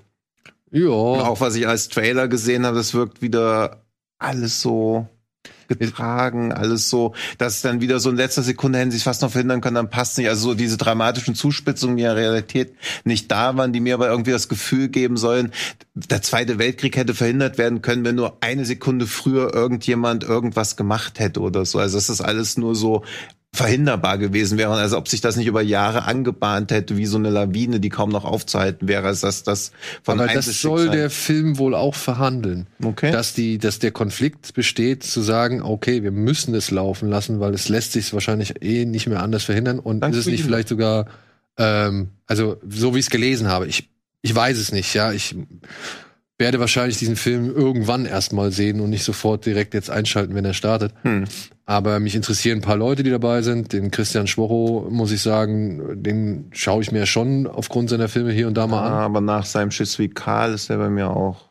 Ja? Ja, das war halt auch alles so dumm. Ja, aber Bad Banks fand ich immer noch ganz gut. Ja, nee, das Bad Banks, aber da kommt ja auch diese Dummheit irgendwie so zum Tragen. Aber ich kann ihm dabei Schiss wie Kai nicht verzeihen, dass, dass er einer Frau nicht zugesteht, selber rechtsradikales Gedankengut zu entwickeln, sondern nur weil der Typ so hot ist. Das, also, Ja, das finde ich auch das ist stark. irgendwie 2021, wenn du irgendwas über Terrorismus oder die Entstehung von rechtsradikalen Gedankengut, dann darf das nicht sein, weil der Typ so hot ist. Also, Der gleiche Typ, der übrigens auch hier mitspielt. ist das Janis Niemöller? Das ist Janis Niemöller, ja. Ah, okay, das ist aber wirklich hot. Und da wären wir auch schon beim nächsten Thema. Apropos Hot. Oh, oh. Für Eddie. dachte, wir kommen jetzt zu Jeremy Irons. Endlich mal ein Film, wo ich was zu sagen kann. Ja, Eddie, dann erzähl doch mal was Hot Hot Tub Top. Time Machine, der Whirlpool ist eine verdammte Zeitmaschine.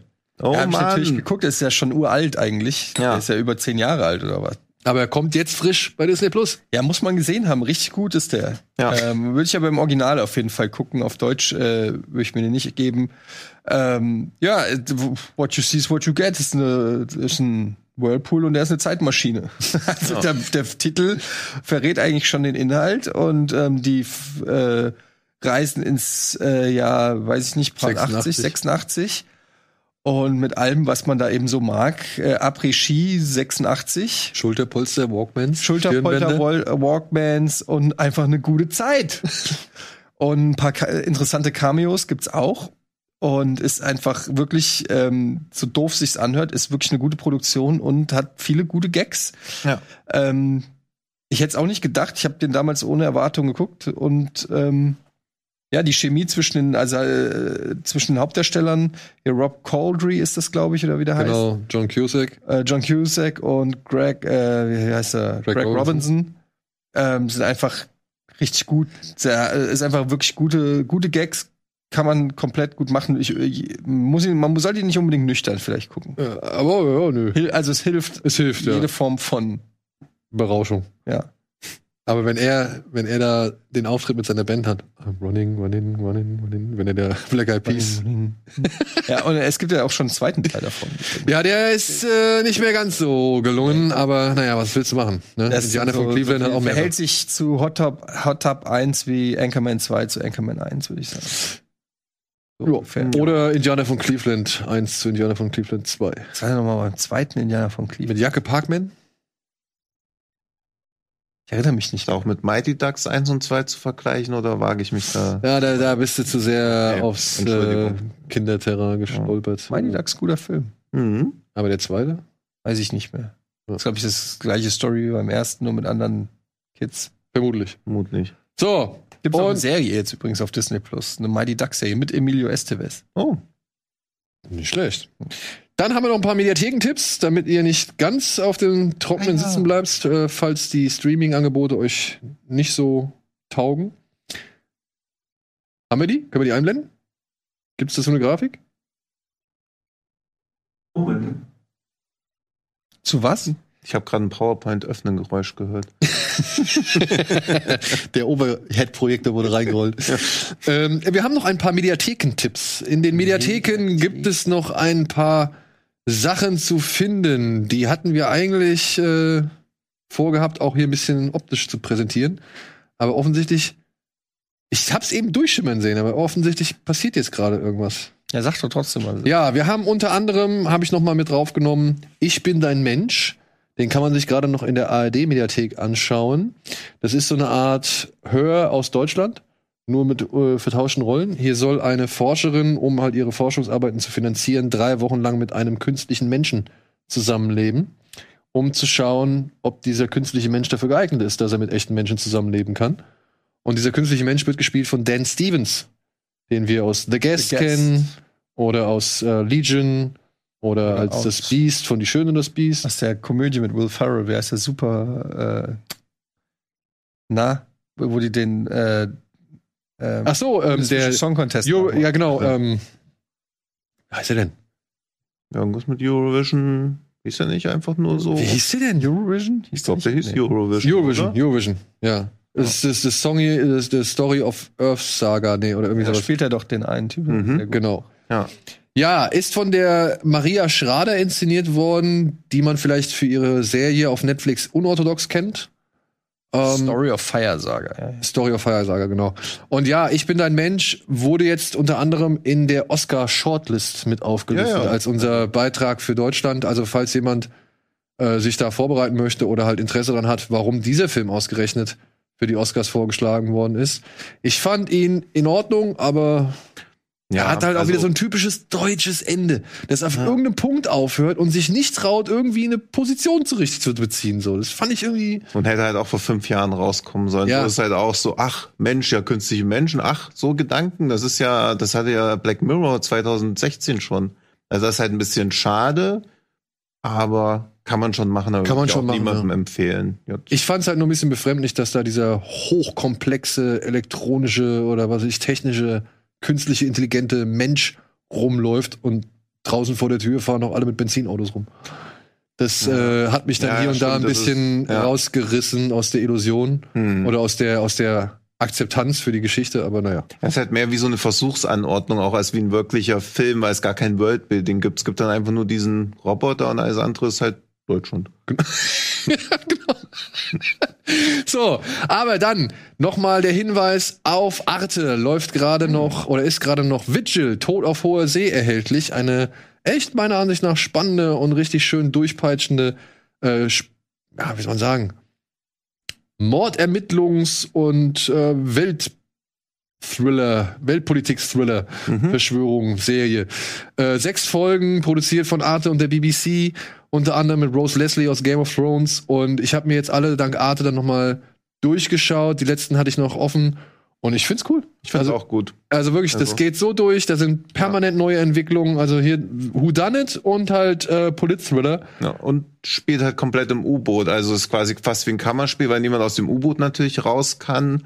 Und jetzt nicht wirklich in Echtzeit erzählt, aber es hat schon ein hohes Pacing. Das Genau, ein sehr hohes Pace. mag ich eh bei den ganzen BBC Thrill-Serien. Also auch Loser, wie temporeich das teilweise durchgepeitscht ist, oder auch wie wie das alles sehr naturalistisch aussieht, ohne billig auszusehen, aber es sieht halt glaubwürdig irgendwie aus. Es hat nochmal einen ganz anderen Style, so S-Serien. Deswegen, ich bin jetzt in letzter Zeit wieder verstärkt dabei, mir BBC-Serien anzugucken, weil sie auch immer eine dankbare Länge haben. Ja. Eine 24 Episoden oder so, sechs Episoden und fertig. Sechs Episoden durch. Ja. Und ja, nur kurz zum Story. Es geht hier um einen, ja, um ein Atom-U-Boot, das halt zur Abschreckung durch die Meere kreuzt und das normalerweise halt nur ganz selten an Land kommt und auf diesem, ja, auf diesem Boot kommt ein Mensch ums Leben und jetzt wird eine Polizistin dorthin geschickt, weil es in britischen Hoheit, Hoheitsgewässern stattgefunden hat und die soll diesen Mord ermitteln. Und das ist halt deutlich größer als zunächst gedacht. Ja. Sie ist da auch quasi abgeschirmt, also kann sie auch quasi keinen Input, also sie ist alleine auf mutmaßlich feindlichem Gebiet. Weiß immer ja nicht weiß, wer sie um, wer den also wer der Täter ist und es bezieht schon eine gute Spannung daraus. Ich Es ist muss auch teilweise natürlich auch ein bisschen so am streift so am Rande der Logik immer mal wieder, aber durch das hohe Tempo ist das auch kein Ding. Genau. Also,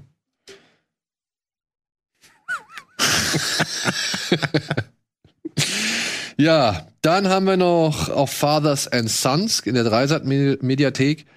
Äh, den muss ich mir angucken. Den, den hatte ich schon mal irgendwann mir auf eine Liste gesetzt. Da hat ein Filmemacher, Talai Derki, der hat sie, wer das Vertrauen äh, und die Sympathie eines, eines einer radikal-islamistischen Familie gewonnen und hat dann mit seinem Kameramann da fast zwei Jahre gelebt und den Alltag in diesem ja, radikalisierten Haushalt irgendwie dokumentiert, so, ja, wie schon die jüngsten Kinder irgendwie gedrillt werden und so weiter und so fort.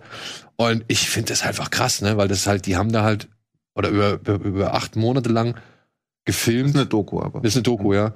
Unter halt wirklich komplett falscher Identität. Also hätte das, wäre das irgendwann mal rausgekommen, dass das halt andere Leute sind, als die, die, als die sie sich ausgegeben haben, die wären sofort weg gewesen. Mhm. Aber weiß man, was sie gesagt haben, wer sie sind? Also, dass sie. Nee, sie haben sich als, warte mal, ähm, sie haben sich als Kriegsreporter mit Sympathien für islamistische Denkungsarten, so habe ich das hier Okay. äh, gelesen, Mhm. ähm, haben sie sich ausgegeben und wurden halt deswegen von einem der, ja, der Führungsköpfe der Al-Nusra, so ein Al-Qaida-Ableger, Mhm. wurden sie halt dann beherbergt. So. Und äh, ja, das klingt für mich äußerst spannend und nervenaufreibend und deswegen bin ich mal gespannt, was da für Einblicke geliefert werden.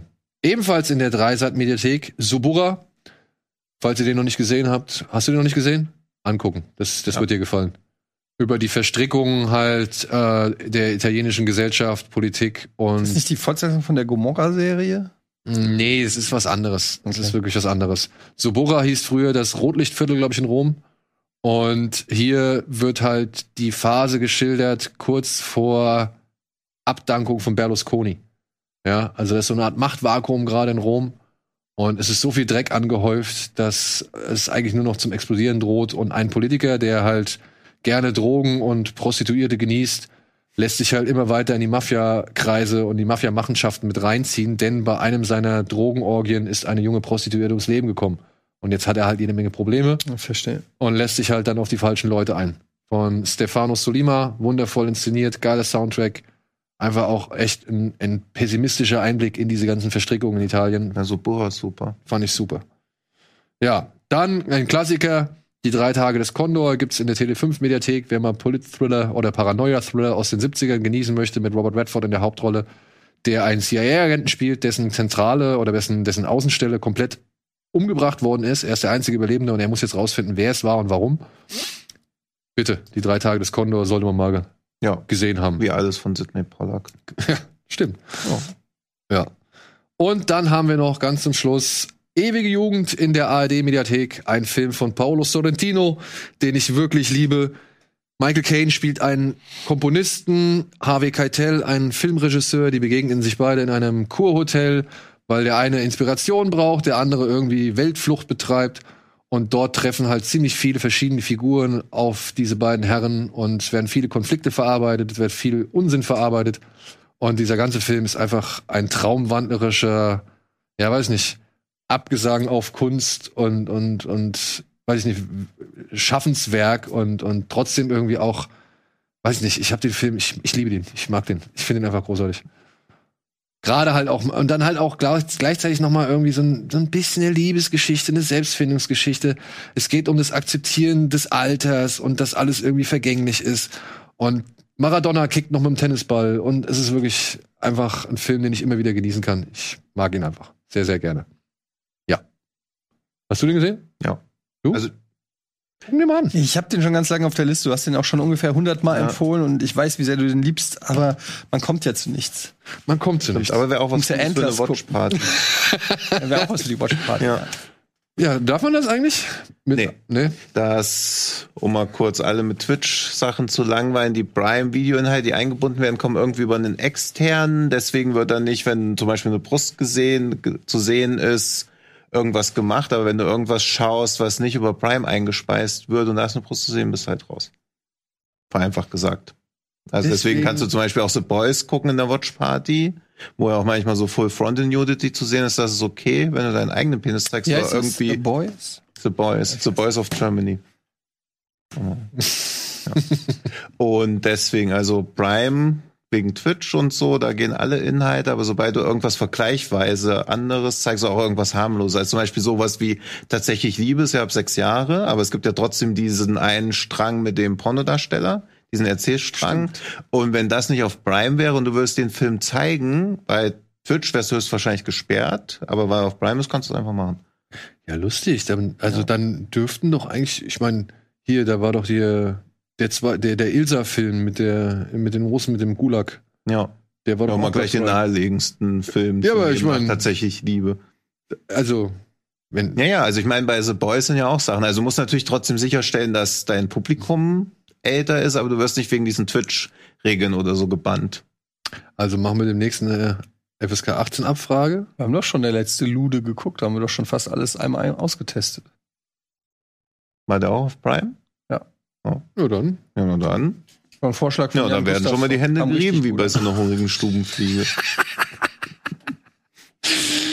Gut, liebe Freunde. Habt ihr noch was? Spontan jetzt nicht. Nee? Dann vielleicht noch mal für euch da draußen oder alle Hamburger der Hinweis. Ab dem 26. gibt's noch mal Licorice, Pitch- Licorice Pizza in 70 Milliliter im Savoy. Und ansonsten danke ich euch. Jetzt mal nach, ob das wirklich Licorice heißt. Ja, komm, guck's nach. Aber weißt du was? Versuch doch mal den Film zu gucken. Ja, versuche ich Ja. auch. Ja, aber er muss ja auch ein Ticket an der Kasse kaufen, ohne sich zu blamieren. Ach so. Ja. Weil du, ah, ich möchte gern in, La sag Lakritz-Pizza, das geht Ja. schon. Komm, gib mal, Licorice. Licor ja, okay, das ist ein, Licorice. eine. Eine. Die Lakritze. Ja, aber vielleicht ist das ja eine, nicht die Mehrheitsaussprache. Wo hast du das jetzt eingegeben? Im Bei Leo. Darknet oder im? Licorice. Licorice. Licorice. Licorice. Gib's mal bei Google ein. Licorice. Es ist Licorice. Ich habe auch noch nie ein englisches Wort gehört, das so mit CE endet und Licorice Pass ausgesprochen auf, wird. wir, wir können es jetzt machen. Gib's bei Google ein und sag Aussprache. Also Google Licorice Aussprache. Aber gib auch Licorice ein. Nein. Licorice. Klingt wie Licorice. Ja, da ist es anders. Licorice. Britische Aussprache, amerikanische Aussprache. Oh, Licorice. Licorice. So. Komm, noch mal. Oh. Ja, jetzt soll das äh, Internet das miteinander austragen. Ja. ja. Tja. Cambridge Dictionary. Ich eins noch. Kannst du jetzt blinken, so viele willst? Ich höre mir das jetzt. Licorice. Licorice. Licorice. Also, Licorice Pizza. Ja, da Sagen die P.T. das gar nicht Anderson im natürlich Film, oder auch was? ein Dritte okay, ist. Licorice Pizza. Also es wird im Film nicht einmal gesagt und es hat auch nicht einer irgendwie eine Lakritzpizza irgendwie vorne liegen. Es ist ja diese, halt, diese Plattenladenkette. okay, jetzt will ich den Film. Ach so. Ach so, weil Schallplatten Ah. aussehen wie Lakritzpizza. Hm. Ohne Belag? Mit dieser spannenden Erkenntnis entlassen wir euch in diesen heutigen schönen Abend. Wir danken euch fürs Zuschauen und hoffen, ihr schaltet auch nächste Woche wieder ein oder halt morgen Abend zur großen Pokerrunde oder Würstchenparade, wie es auch manche Leute nennen. Mhm. Cocktoberfest. Im Januar. Bis dahin, vielen Dank und bis bald. Tschüss. Tschüss.